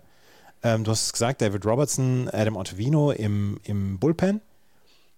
Aber ähm, da sind sehr viele Spieler dabei, wo man im Moment sagen muss, sie, sie halten nicht das, was sie versprochen haben. Genau, genau. Exakt. Und ich finde, ich finde, das Gleiche kannst du auch meines Erachtens über die Phillies sagen. Ja, äh, finde, David, Phillies musst du über sind, die Phillies sagen. Die Phillies sind ein sehr schlau zusammengestelltes Team, finde ich. Na, na, na, na, na, na, na. Doch, finde ich schon. Also die haben, ich finde, die haben ein gut zusammengestelltes Team. Und es überzeugt mich da aber gar nichts. Weil ich, also ganz ernsthaft, Turner, Harper, Schwarber, Real Muto. Vier Leute, auf die kannst du dich eigentlich jeden Tag verlassen, was Offensive angeht. Die haben ein komplettes DH-Outfield. Dann kommen wir zu den Problemen. Genau. also das ist ja genau, genau, ne, der Einzige, der du willst, spielen du willst, kann. Du willst mir erzählen, dass die, dass das ein schlau zusammengestellter Kader ja, ist. Das offensiv, das, offensiv. Das ja, ist ein absolut. zusammengestellter Kader, um möglichst viele Home Runs zu schlagen. Aber Richtig. da ist nie auf die genau. Position geachtet worden. Dave genau. Dombrowski genau. guckt nicht auf die Position. Das ist, das, das stimmt. Ja, ich meine das auch offensiv, entschuldige bitte. Nick Castellanos müsste die Age spielen. Ähm, ähm, Bryce ja. Harper spielt, äh, spielt die Age, weil er im Outfield im Moment nicht eingesetzt werden kann, kann, wegen Tommy ja. John Surgery. Wir haben ja. Kyle Schwarber, der eigentlich die, die Age spielen müsste. Das ist Wir so haben, ein schlechter Leftfield, das ist unfassbar. Es ist unglaublich. Das ist wirklich so. Ja, da hast du recht. Ja. Ich finde äh, unter äh, sehr enttäuschend bisher die Leistung von Jaya Turner, das muss ich sagen. Ich finde, das ist, ähm, da hatte ich mir persönlich mehr erwartet, weil es einer meiner Lieblingsspieler in der National League ist. Ähm, da hatte ich mir wirklich mehr erwartet, offensiv vor allem, und da kommt ja gar nichts. Wer mich überrascht, ist Matt Strom. Sieben ja. Einsätze als Starter, 15 Einsätze insgesamt, 320er ERA. Matt Strom war so ein bisschen einer der Vergessenen bei den Red Sox letztes Jahr. Mhm. Ähm, aber der macht einen richtig guten Job. Zach Wheeler macht meiner Meinung nach einen guten Job, aber insgesamt Bailey Falter zum Beispiel hat acht Spiele äh, gehabt, sieben Spiele gestartet. Hat noch keine, äh, die Phillies haben noch kein einziges Spiel damit gewonnen mit ihm als Starting mhm. Pitcher und hat einen 5-13er ERA und das ist nicht gut. Taiwan Walker ist nicht gut. Aaron Nola könnte besser sein. Könnte besser sein, absolut. absolut er wirft ja. aber viele Innings, das muss man ihm zugestehen.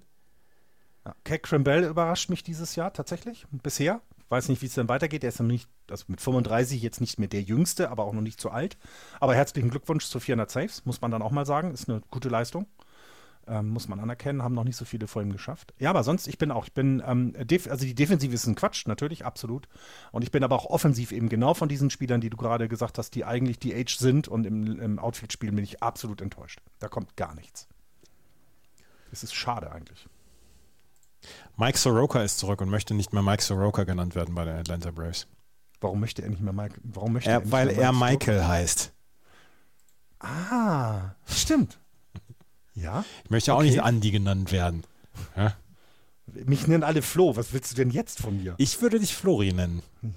Oh, dann würdest du aber auch nicht lange mit mir reden. ähm, nein, aber Soroka ist nach 2020, ne? War das letzte Mal, dass er gepitcht hat? Ja.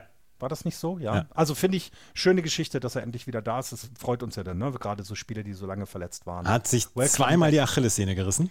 Das haben wir übrigens komplett bei den White Sox vergessen. Was? Liam Hendricks, Liam Hendricks ist zurück. Ach, herrje, das haben wir Meine vergessen. Güte, das sagen wir jetzt nochmal ganz deutlich. Liam Hendricks ist zurück und das ist mit eine der schönsten Geschichten Ja, ja. in dieser Saison. Nach seiner Krebsdiagnose, Krebsbehandlung ist er wieder zurück. Er ist bei den White Sox ähm, ja, wieder back im Kader und das ist ernsthaft, egal wie seine Saison jetzt wird. Gut oder schlecht, das ist völlig egal, weil das ist eine der schönsten Geschichten, die es bisher in der Saison zu erzählen gibt. Ich hoffe, er bleibt gesund.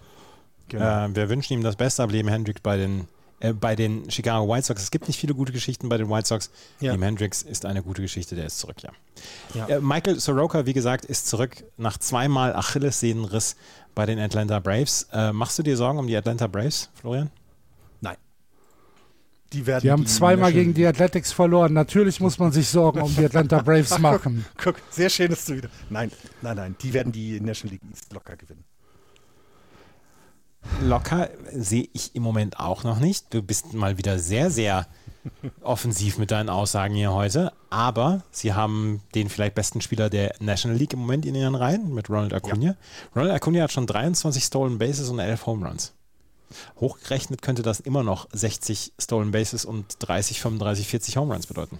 Ach, ich wollte, genau, ich wollte mal gucken, was die letzten Jahre immer an Stolen Bases so äh, die Top-Zahlen waren. Das wollte ich mir nochmal angucken. Übrigens etwas, was mich auch triggert bei MLB-Übertragungen.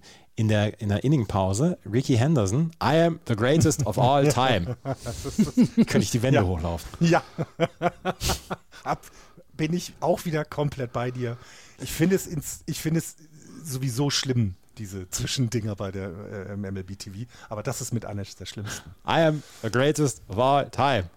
Ist so, oh, ich, Wände hochlaufen. Naja, Rondo Acuna Jr. auf jeden Fall 29 Walks, 34 Strikeouts.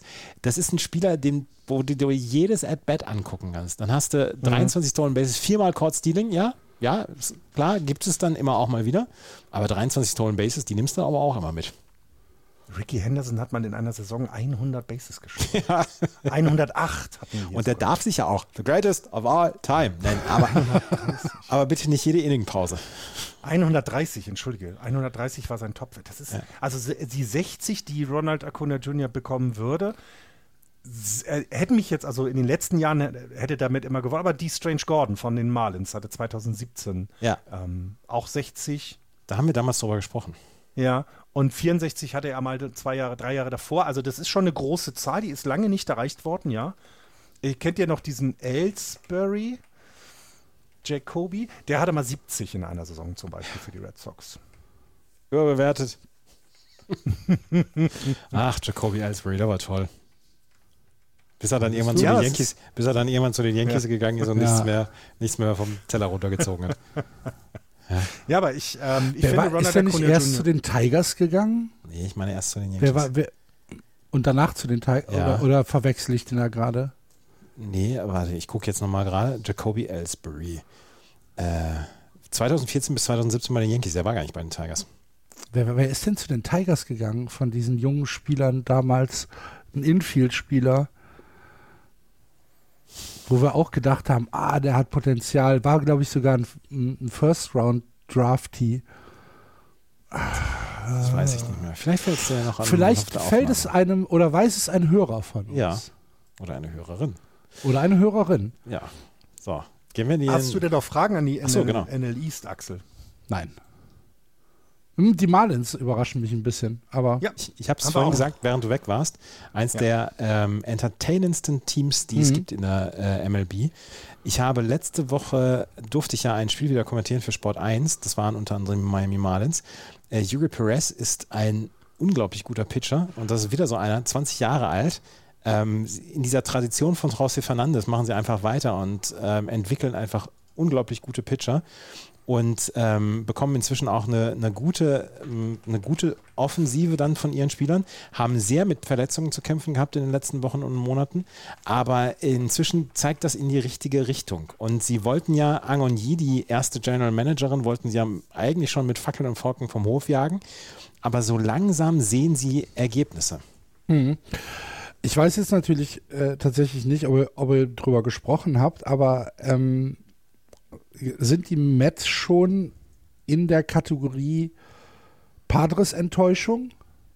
Oder sind sie da noch nicht ganz drin? Kim Ang ist übrigens die General Managerin, weil du meinst. Ang, nicht. nicht. Ja. mhm. Kim Ang. Ja. Ang und Ye ist übrigens eine Snookerspielerin. Ein Snookerprofi. Das nur nebenbei. Ähm, die Mets sind, in, äh, wir haben eben gesagt, die drei Teams, die uns am meisten underwhelmen in der National League, das sind die Mhm. Phillies, die Padres und die äh, Mets. Also es ist eine, eine Ebene.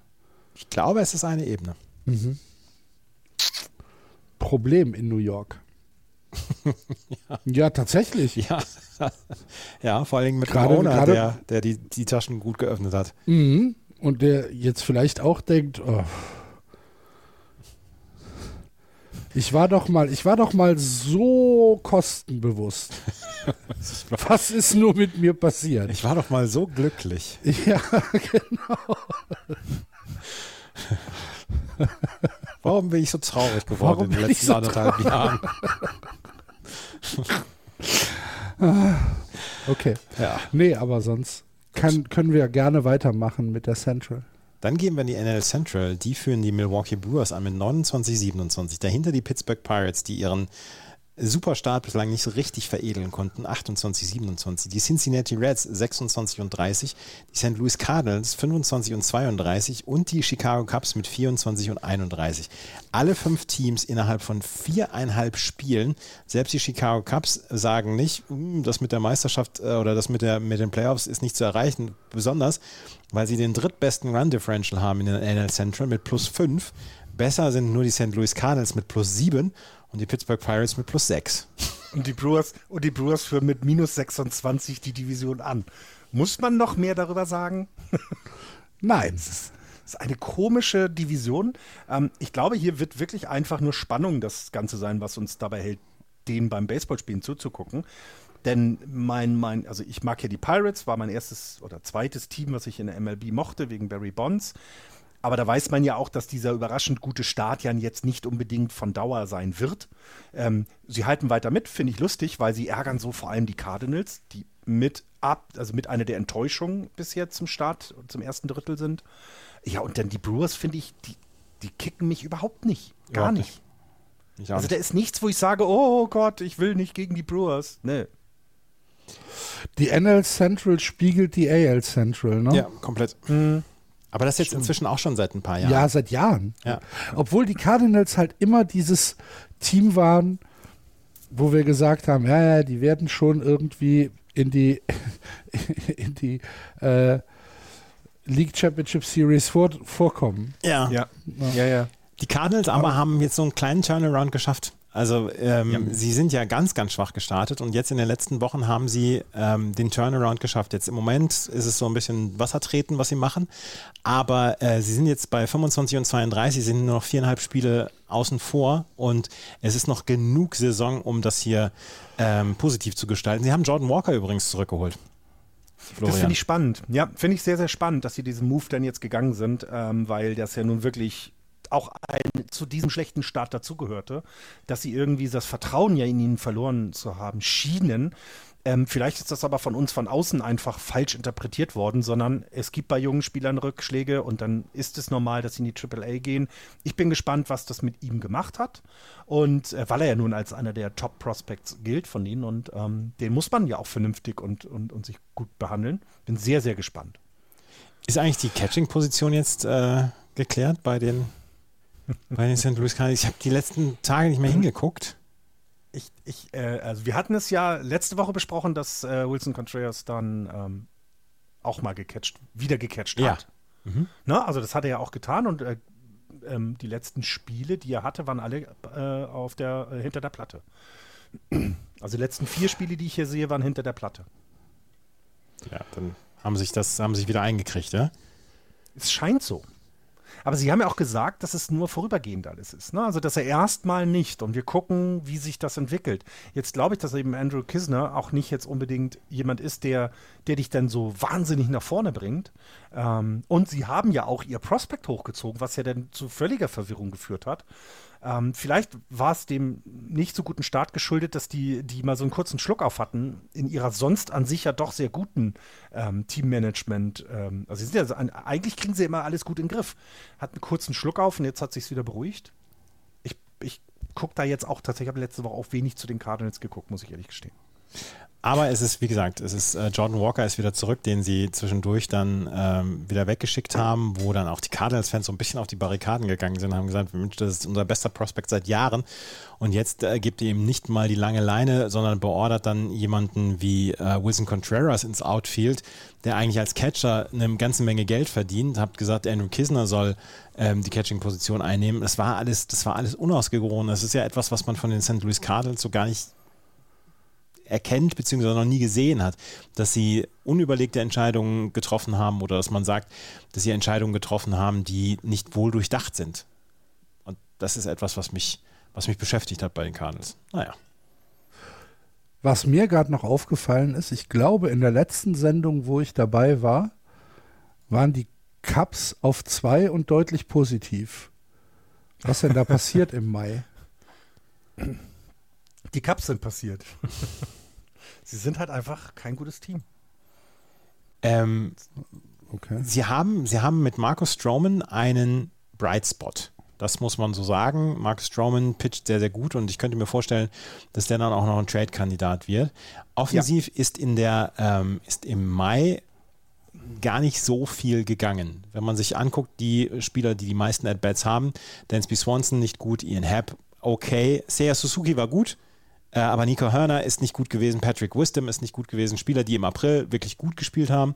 Christopher Morell war okay, aber ähm, sie haben einiges um die Ohren bekommen dann auch und ähm, der Monat Mai ist einfach einfach nicht gut gewesen. Letzten, ja, letzten 30 Spiele, letzten 30 Spiele 10 nur gewonnen. Das mhm. ist, das ja. ist, es gibt nur ein Team, was schlechter ist. Ihr könnt raten, welches Team schlechter ist. Das die Team, das immer schlechter ist. Genau. Na, und das finde ich ist das zeigt schon, da ist nicht viel, da läuft nicht viel zusammen. Ja, gut, aber wenn sie 10 und 20 in den letzten 30 Spielen gespielt haben, dann passt das ja mhm. so zu, meinem, zu meiner Wahrnehmung, weil ich die Cups mhm. relativ positiv noch äh, in meiner letzten Statistikabspeicherung im Kopf habe. Mhm. aber gut. Nee, aber sonst, äh, ich glaube, die Central, ähnlich wie in der American League, ist so ein bisschen die Liga der, der Underperformer in, in, Komplett. In, der MLB. Da ist es sehr überraschend, äh, dass, die, dass die Reds 26 Spiele gewonnen haben, finde ich. Ne? Das ist dann eher die Überraschung, als dass ja. die, die Cardinals. Ne? Also das finde ich auch. Finde es sehr, da ist nicht viel im Moment. Ja, obwohl wir bei den Reds ja auch schon letztes Jahr gesagt haben, die Entwicklung, die die starten, ähm, die fanden wir ja alle gut. Und ähm, ich könnte mir tatsächlich vorstellen, dass das bei den Reds wenigstens ein bisschen was mit, ähm, mit Nachhaltigkeit zu tun hat, was mir ganz gut gefällt. Bei den Reds? Gesagt. Ja. Ja, ja. Äh, Matt McLean haben sie ja hochgeholt, äh, ein guter Mann. Ähm, sie haben jetzt zwei von drei gegen die Boston Red Sox gewonnen, ja. auf, eine, auf eine abenteuerliche Art auch ähm, wo sie zum Beispiel 9-3 geführt haben im neunten Inning gegen die Red Sox vorgestern, haben dann 9-8 gewonnen. Gestern haben sie 5-4 gewonnen oder vorgestern 5-4. Jetzt letzte Nacht gab es das Spiel oder den Sieg dann für die Red Sox. Aber ähm, das ist schon, inzwischen sieht es, sieht es wirklich nach wettbewerbsfähigem Baseball aus. Das mhm. ist auf jeden Fall eine gute Nachricht. Mhm. Ja. Lasst uns in die National League West gehen. Yes. Dort führen. Etwas überraschend. Die, die Arizona Diamondbacks mit 34 und 23, genauso wie die LA Dodgers auch 34 und 23. Die San Francisco Giants, ich weiß überhaupt nicht, was Florian hat, 28 und 28. Die San Diego Padres, vielleicht die größte Enttäuschung im Moment in der Liga, 26 und 30. Und die Colorado Rockies mit 24 und 34. Ich habe gestern Abend, nachdem ich noch äh, meine Tennisarbeit aufgehört habe, habe ich noch die letzten Innings zwischen Arizona und Colorado geguckt. Und Colorado führte mit, ich glaube, 4 zu 2 und die Diamondbacks haben einfach nicht nachgelassen, haben von Corbin Carroll einen Walk-Off-Single bekommen und haben das Spiel mit 5, äh, 5 zu 4 gewonnen und haben damit das fünfte Spiel in Folge gewonnen. Und das ist etwas, ähm, wo ich sagen muss, die Arizona Diamondbacks in diesem Jahr ganz klarer Playoff-Kandidat. Ähm, weil. Guck, guck an. Ja, äh, ja. habe hab ich irgendwas gegen sie gesagt? Ich glaube schon. nein, nein. Die Folgen sind gelöscht. Und sie haben einen National League Cy Young-Kandidaten. Und das ist Zach Gallen. Was der macht, Hasse ihn. was der macht, ist atemberaubend. Ja. ja. Kann man auch nur so sagen. Ich sogar ähm, mitbekommen. 82 Strikeouts in der Saison bisher. Das Ja. ist schon okay. 72 Innings gepitcht, 2,72er ERA. Der hat im Mai, ich, das, das muss ich auch nochmal gerade nachgucken, ich glaube ein ERA von unter 1 gehabt oder so. Muss ich jetzt mal gerade nachgucken. Im Mai hat, oh, das dauert immer, Zach Gallen, nein, ein ERA von 3,34 gehabt, aber der hat irgendwann der zwei- 25 War Innings ohne Run oder so abgegeben. Ja, genau, genau. Acht- 28 Punkte, irgendwas waren es sogar, es waren sehr viel. Ähm, ja, äh, Zach Gallen ist tatsächlich einer meiner Albträume, weil gegen die Giants, ne, spielt halt letzten Jahre mal häufig gegen die Giants. Das ist einer der Spieler, von dem man sich äh, erwünscht, dass er endlich getradet wird und man ihn nicht so häufig sieht. Ein fantastischer Pitcher. Aber äh, auch so ein bisschen der einsame Leuchtturm im äh, Diamondbacks Pitching. Ne? Das, Sie haben Merrill Kelly noch. Ja, Merrill Kelly hat einen starken März gehabt. Äh, Sie hatten auch mit äh, Tommy Henry einen starken Spieler im Mai, Im Mai. Mai, Ja, im Mai. Mai. Ähm, aber das sind die drei Spieler, die sie im Moment, äh, die sie im Moment favorisieren. Sie haben große Probleme mit ihrem Eigengewächs Brandon Pfad. Der hat noch gar nicht, gar keinen Fuß an die Erde bekommen. Den haben sie hochgeholt und versuchen ihn jetzt in die richtige Richtung zu bekommen. Aber ähm, sie werden, meiner Meinung nach, werden sie Buyer sein äh, zur Trade Deadline. Dann werden sie sich äh, im Pitching umgucken. Ja, Shohei Otani. Ja, genau, der wird zu den Diamonds. Was? Herrgott. Nein, aber ich, ich Wir glaube wollten auch, doch mal einen ernsthaften Podcast hier machen. glaube Was ist aber denn daraus geworden? Ich glaube aber tatsächlich, dass die, äh, wie du es wie du's gerade gesagt hast, also ich, ich, die, die müssen da auch noch etwas tun, denn die Offensive ist sehr gut. Das passt alles gut zusammen. Im Starting-Pitching haben sie ihre, ihre Sorgen und äh, da werden sie was tun, denn, und das, das weiß man ja auch seit dem letzten Jahr eigentlich schon, die, die Diamondbacks möchten ja jetzt auch wieder angreifen. Ne? Die sind nicht wie die Rockies in einer Übergangsphase, sondern das war schon klar, dass in diesem Jahr es Richtung Playoffs gehen soll und dann musst du, wenn du mal da oben dabei bist, dann musst du dabei bleiben. Ähm, jetzt im Gegensatz zu dieser dominanten American League East gibt es ja zum Glück keine dominante Division in der National League für die Teams, die um die Wildcard kämpfen. Das heißt, da ist ja noch genug drin. Für alle. Ja. Ja. Aber ich sage euch, die Diamondbacks werden Bayer sein. Ich habe nie was anderes Ja. erzählt. Ja. ja, ja, ja, Wir hatten einen Serverausfall, von daher können wir das nicht mehr nachvollziehen. Aber glauben Sie mir, ich habe nie etwas anderes gesagt. Wer sind sie eigentlich? Ja, genau. Daran kann ich mich nicht erinnern. Bester Politiker Mann hier. Ja. Da wissen Sie mehr als ich. Ja. Freddie Freeman übrigens für die Los Angeles Dodgers eine MVP-Saison, die er hinlegt. Ich, oh, noch eine Geschichte, die mich triggert übrigens. Ständig in den Highlight-Videos oder irgendwie auf Instagram irgendwelche Reels zu sehen, wie Anthony Rizzo Freddie Freeman ausgestrikt hat damals. Ich mag es nicht mehr sehen. Befreit mich von diesen blöden 30 Sekunden, wo Freddie Freeman und Anthony Rizzo sich kaputt lachen, weil er mit 50 Meilen ausgestrikt wird. Ich mag es nicht mehr sehen, ich will es nicht mehr sehen. Diese viel zu weißen Zähne von Rizzo und von Freddie Freeman. Wie findet ihr denn die Quiz, die gestellt werden? Wo Joe Buck kommentiert Back to the Wall. Ach, Und, und äh, du, und du äh, musst, dieser- und du musst dieser erraten, Zug, welches Play es ist. Ja, genau. Das Dumme ist, es sind immer die gleichen drei. Irgendwann weißt Ja, du, welches es ist. Am Gut, Anfang fand ich es lustig. ich wusste es vorher und konnte glänzen. Ah! Aber Das war David Ortiz gegen die Detroit Tigers. Ich konnte sogar mitsprechen. jedes Wort. Big Puppy, The Grand Slam. Ich kann die Bewegungen von den Polizisten, von den Bullpen-Polizisten Ja, nachmachen. ja. Schön wäre, wenn du die Bewegung von dem, äh, von dem Outfielder nachmachen Nee, könntest. das, äh, das tut so weh. Am Gartenzaun. Ja, nee. Was macht Andreas denn da? Ach, der spielt ein bisschen was Der nach. stellt MLB nach. Und das soll jetzt sein Job sein? Frag mich nicht. Freddie Freeman Ah, jedenfalls für die Wenn's Dodgers. Geld bringt, Andreas. Freddie Freeman jedenfalls für die Dodgers Im Mai hat er eine, nee, er, nicht nur im Mai, er hat eine, äh, eine Saison bislang. 3,46er Betting Average, 4,20 oh. on Base, 5,88 Slugging. Ist eine fantastische Saison. 20er on Base, der kommt, der kommt in 42 Prozent seiner Fälle auf Base. Das ist, das ist wirklich gut.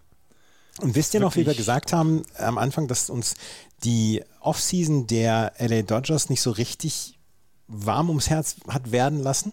Ähm, das, ja. was sie im Moment machen in dieser Saison mit ihren Superstars, mit Mookie Betts, Freddie Freeman, dann auch äh, JD Martinez, ähm, das ist sehr, sehr stark, was sie machen und das ist etwas, was mich in dieser Form überrascht und sie machen es halt Jahr für Jahr wieder und sie sind trotzdem, haben sie im, in der Offseason nicht so viel gemacht. Sie werden ganz groß einsteigen in den Shoyotani Sweepstake nächstes Jahr. Der wird nächstes Jahr bei den Dodgers spielen. Hört doch auf mich. Ja, ja, ich, das glaube ich wenn auch. Nicht sogar, wenn nicht sogar dieses Jahr. Die würden, für, die würden für ihn ihre komplette gute Farm, die immer noch als Top 3 der gesamten Liga gilt, würden die für ihn abgeben, ohne Brauch, mit der Wimper zu zucken. Brauchen sie ja nicht. Es sei denn, sie machen einen Sign and Trade. Genau. Wenn, wenn sie ihn ja. für ein halbes Jahr jetzt nur brauchen oder kriegen, dann müssen sie zwar auch Prospects abgeben, aber nicht in dieser Form, als ja, wenn ja, er noch drei Jahre unter Vertrag wäre, wie bei Juan Soto zum Beispiel. Ja, natürlich. Aber es ist tatsächlich, also ähm, das, was da gerade gemacht wird, und wir sehen ja auch, guck mal, Mookie Betts hat Right Field, Second Base, Shortstop, Right Field, Right Field, Right Field gespielt in den letzten fünf, sechs Spielen. Also, ne, das ist ja auch etwas, was, was ich fantastisch finde, dass so ein verdienter Spieler, also ein guter Spieler einfach sagt, hey, ihr braucht mich heute auf der Second Base, komm, machen wir. Ach, ihr braucht mich auch noch als Shotstop. Kein Thema, ich bin dabei. Also keinerlei Allüren von ihm und das ist ja schon mal gut. Freddie Freeman ist weiterhin MVP-Kandidat, das kannst du sagen. Wer mich am meisten überrascht, ist tatsächlich Max Muncy. Ähm, der war schon immer gegen die Giants gut, das hat mich immer geärgert, aber dass der so konstant in dieser Saison die Home Runs schlägt, hätte ich nicht erwartet. Das ist für mich immer so ein bisschen die Schwachstelle im Kader der, der, der Dodgers über die gesamte Saison gewesen aber er übernimmt so ein bisschen, finde ich, die Rolle, die Justin Turner hinterlassen hat. Also weißt du, dieser, der Typ, der immer 100% Leistung gibt und der über sich hinaus wächst, obwohl man das von ihm so gar nicht erwartet hätte. Ist Mookie Betts, der ist ja auch Homegrown-Player bei den Dodgers, das wussten ja auch viele nicht. Der hat ja nie vorher bei einem anderen Club gespielt, ne? Nee, ne? Der komplett ja. allürenfrei, super Spieler. Ja. Mhm. wenn jetzt, wenn jetzt Leute uns zum ersten Mal hören würden ne, und, und sagen, die machen den Quatsch schon seit zehn Jahren und erzählen so eine Scheiße, ich möchte nicht daran erinnert werden. Ich möchte nicht daran erinnert werden. Komm, Alex Verdugo gefällt dir doch. So. Hat eine gute Saison, das, das gebe ich genau. zu. Hat eine gute Saison. Und vielleicht ist Chaim Blum doch nicht der große Blinde, als der er dargestellt wird von vielen Menschen.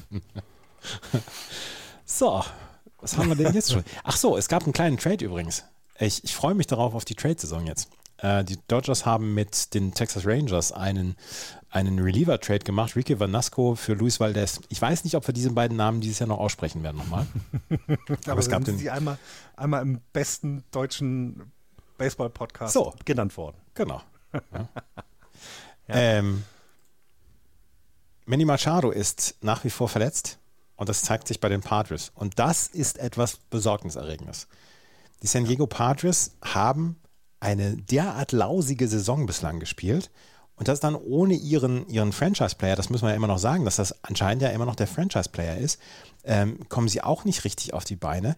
Was ist los bei den San Diego Padres? Das möchte ich euch beide fragen. Und Axel, du als quasi nicht Beteiligter im letzten Monat, kannst mir auch mal sagen, was bei den Padres los ist. Mhm. Ich weiß es nicht. Ich weiß es auch nicht. ich, ich bin auch, ich bin auch zu viele ratlos. Köche.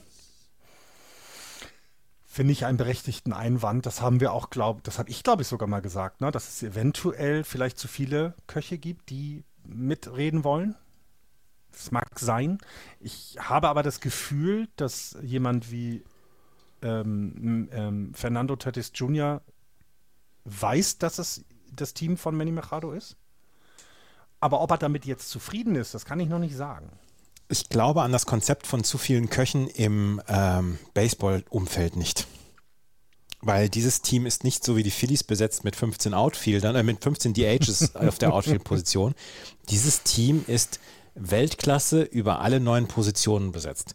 Hason mhm. Kim ist ein, kein Name, ist, ist einer der Indianer, Entschuldigung, einer der einer der, der Soldaten und keiner der Majore, ähm, spielt eine überragende Saison, ist keiner, der ein großer Lautsprecher ist, spielt eine wirklich überragende Saison, defensiv, offensiv könnte ein bisschen mehr kommen, aber sie sind auf allen neuen Positionen eigentlich überdurchschnittlich besetzt und es nimmt niemand dem anderen den Platz weg. Dass Fernando Tatis Jr. im Outfield spielt, wäre auch gewesen ohne dass Xander Bogarts vor dieser Saison kommt. Der hätte ins Outfield gemusst wegen seiner Schulter, die er als Shortstop so nicht mehr einsetzen kann. Ähm, auch die anderen. Ohne, ohne zu googeln, wer hat den höchsten Wins above Replacement bei den Padres gerade? Ist es Manny Machado? Huasson King. Hasson Kim, ja, weil er defensiv einfach, ja, weil genau, er defensiv einfach ein überragender Spieler ist. Und, und das ist vielleicht auch das, was das aussagt. Ne? Also du brauchst also Sender Bogart spielt auch eine klasse Saison, haben wir gesagt. Der ist eingeschlagen, ist alles cool. 1.7er Wins aber für Placement. Ist vielleicht sogar, ist das sein normal? Ich weiß nicht, ist er ein bisschen drunter. Dafür habe ich ihn in den letzten Jahren nicht ganz genauso verfolgt. Aber ich finde alles danach eben, ne? Du hast Fernando Tatis Jr. mit 1.8, völlig in Ordnung. Und du hast Juan Soto mit 2.0. Das ist auch noch völlig okay. Aber dann hört es halt einfach auf. Du hast gerade gesagt, sie sind tief besetzt in der, ähm, haben auf jeder Position einen Starspieler. Ja, das zeigt sich aber den Statistiken bisher noch nicht ganz so, weil jemand wie äh, Jack Cronenworth, ich liebe es ihm beim Spielen, ich mag diesen Namen, ich finde den Spieler toll, der ist gerade mal beim äh, Wins Above Replacement von 0.6, also ganz knapp über dem Durchschnitt, wie Trent Grisham auch. Äh, wie selbst Manny Machado, das liegt aber auch an der Verletzung natürlich, weil er noch nicht so viel machte. Und danach wird es dann, dann fängt es schon an, in das Negative zu gehen. Matt Carpenter ist negativ, Nelson Cruz ist negativ und so weiter und so weiter. Also es ist, glaube ich, ja, sie sind anders zusammengesetzt als die Phillies, weil sie auf die Position geguckt haben. Ich hole mir einen Second Baseman für die Second Base und so weiter. Aber sie sind da nicht gut besetzt. Und das zeigt sich gerade. Und ich weiß nicht, also das Gute ist ja, kommt Manny Machado zurück, besteht ja weiterhin die Chance, dass sie einfach besser werden. Denn ein Juan Soto hat immer noch eine On-Base-Percentage von 4,21. Der ist Ne? Also 10 Home Runs hat er bisher. 52 okay. Walks, 53 Strikeouts bei Juan Soto. Ja, ja eines der Probleme zum Beispiel. Ähm, aber genau, das ist so, das wird noch kommen.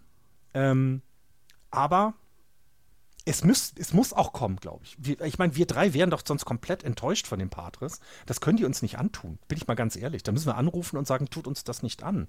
Denn ich möchte, dass das Team den Dodgers das schwer macht. Und ich möchte, dass die in den Playoffs, Playoffs sind und dass wir genau diese Starspieler, ich meine, die haben vier Starspieler bei sich im Team. Das möchte man doch sehen.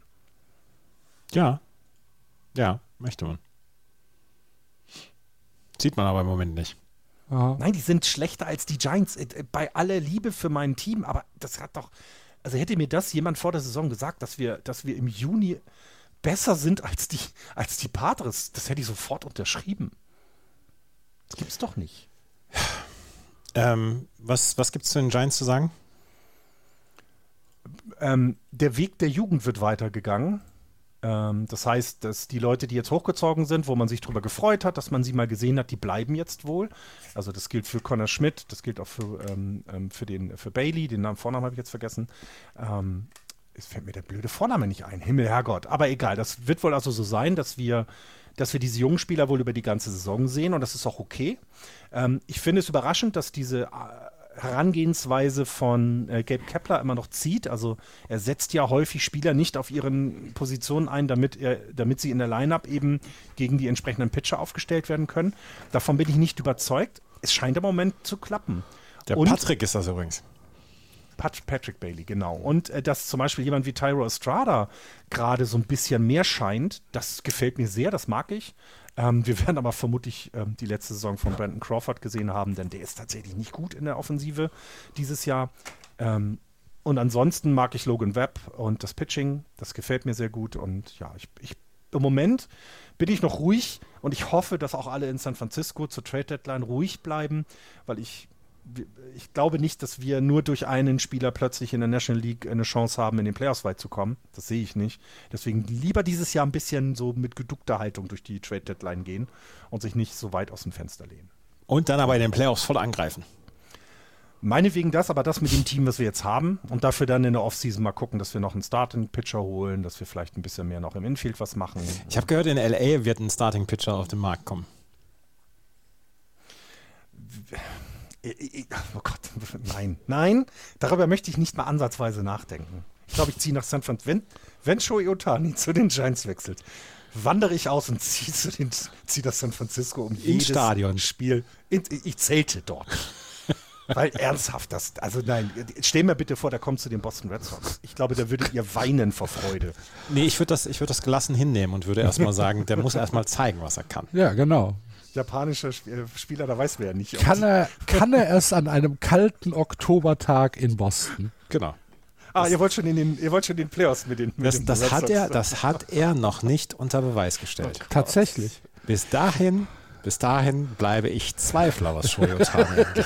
Liebe Hörer, ich bin mal nicht mal so So, solange du kein Otani-Leugner wirst, ist es ja okay. Oh, Eins noch, eins noch zu den Rockies habe ich noch.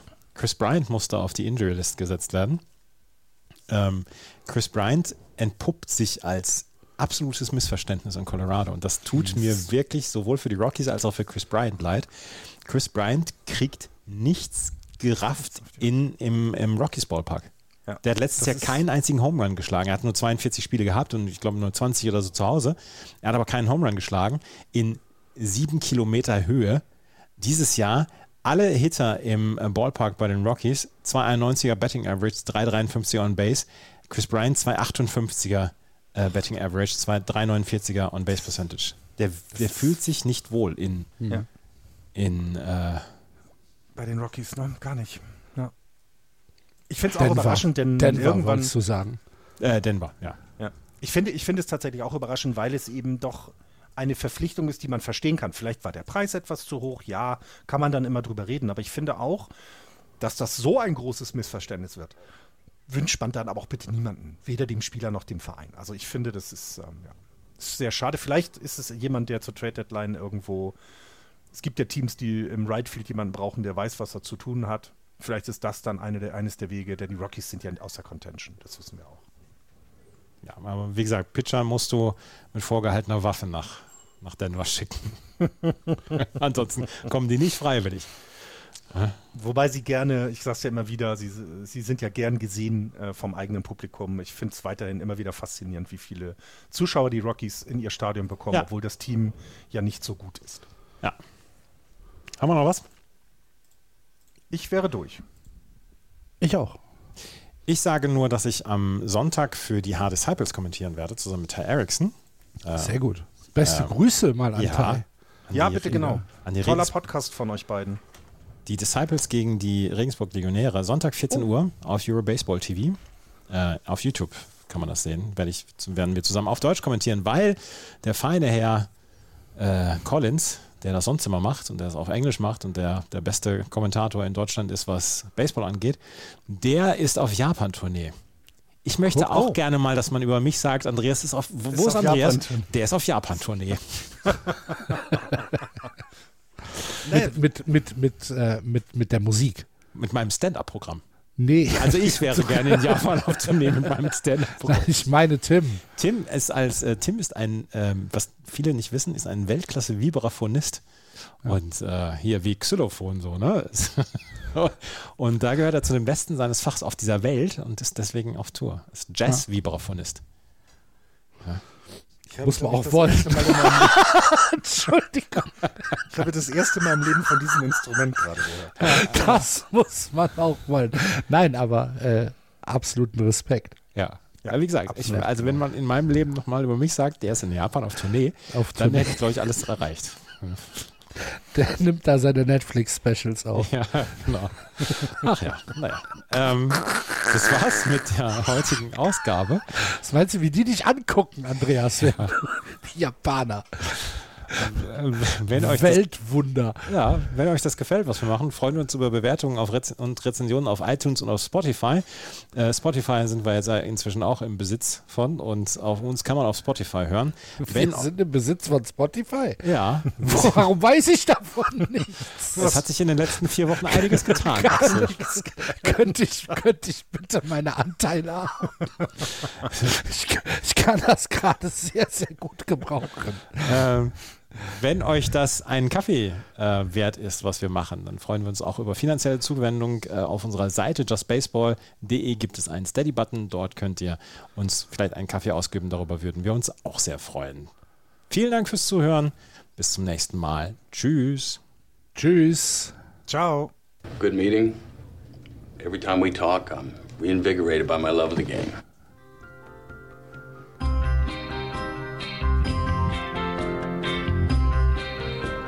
Das war Just Baseball. Ihr findet uns auf justbaseball.de, bei Facebook, bei Twitter und natürlich bei iTunes.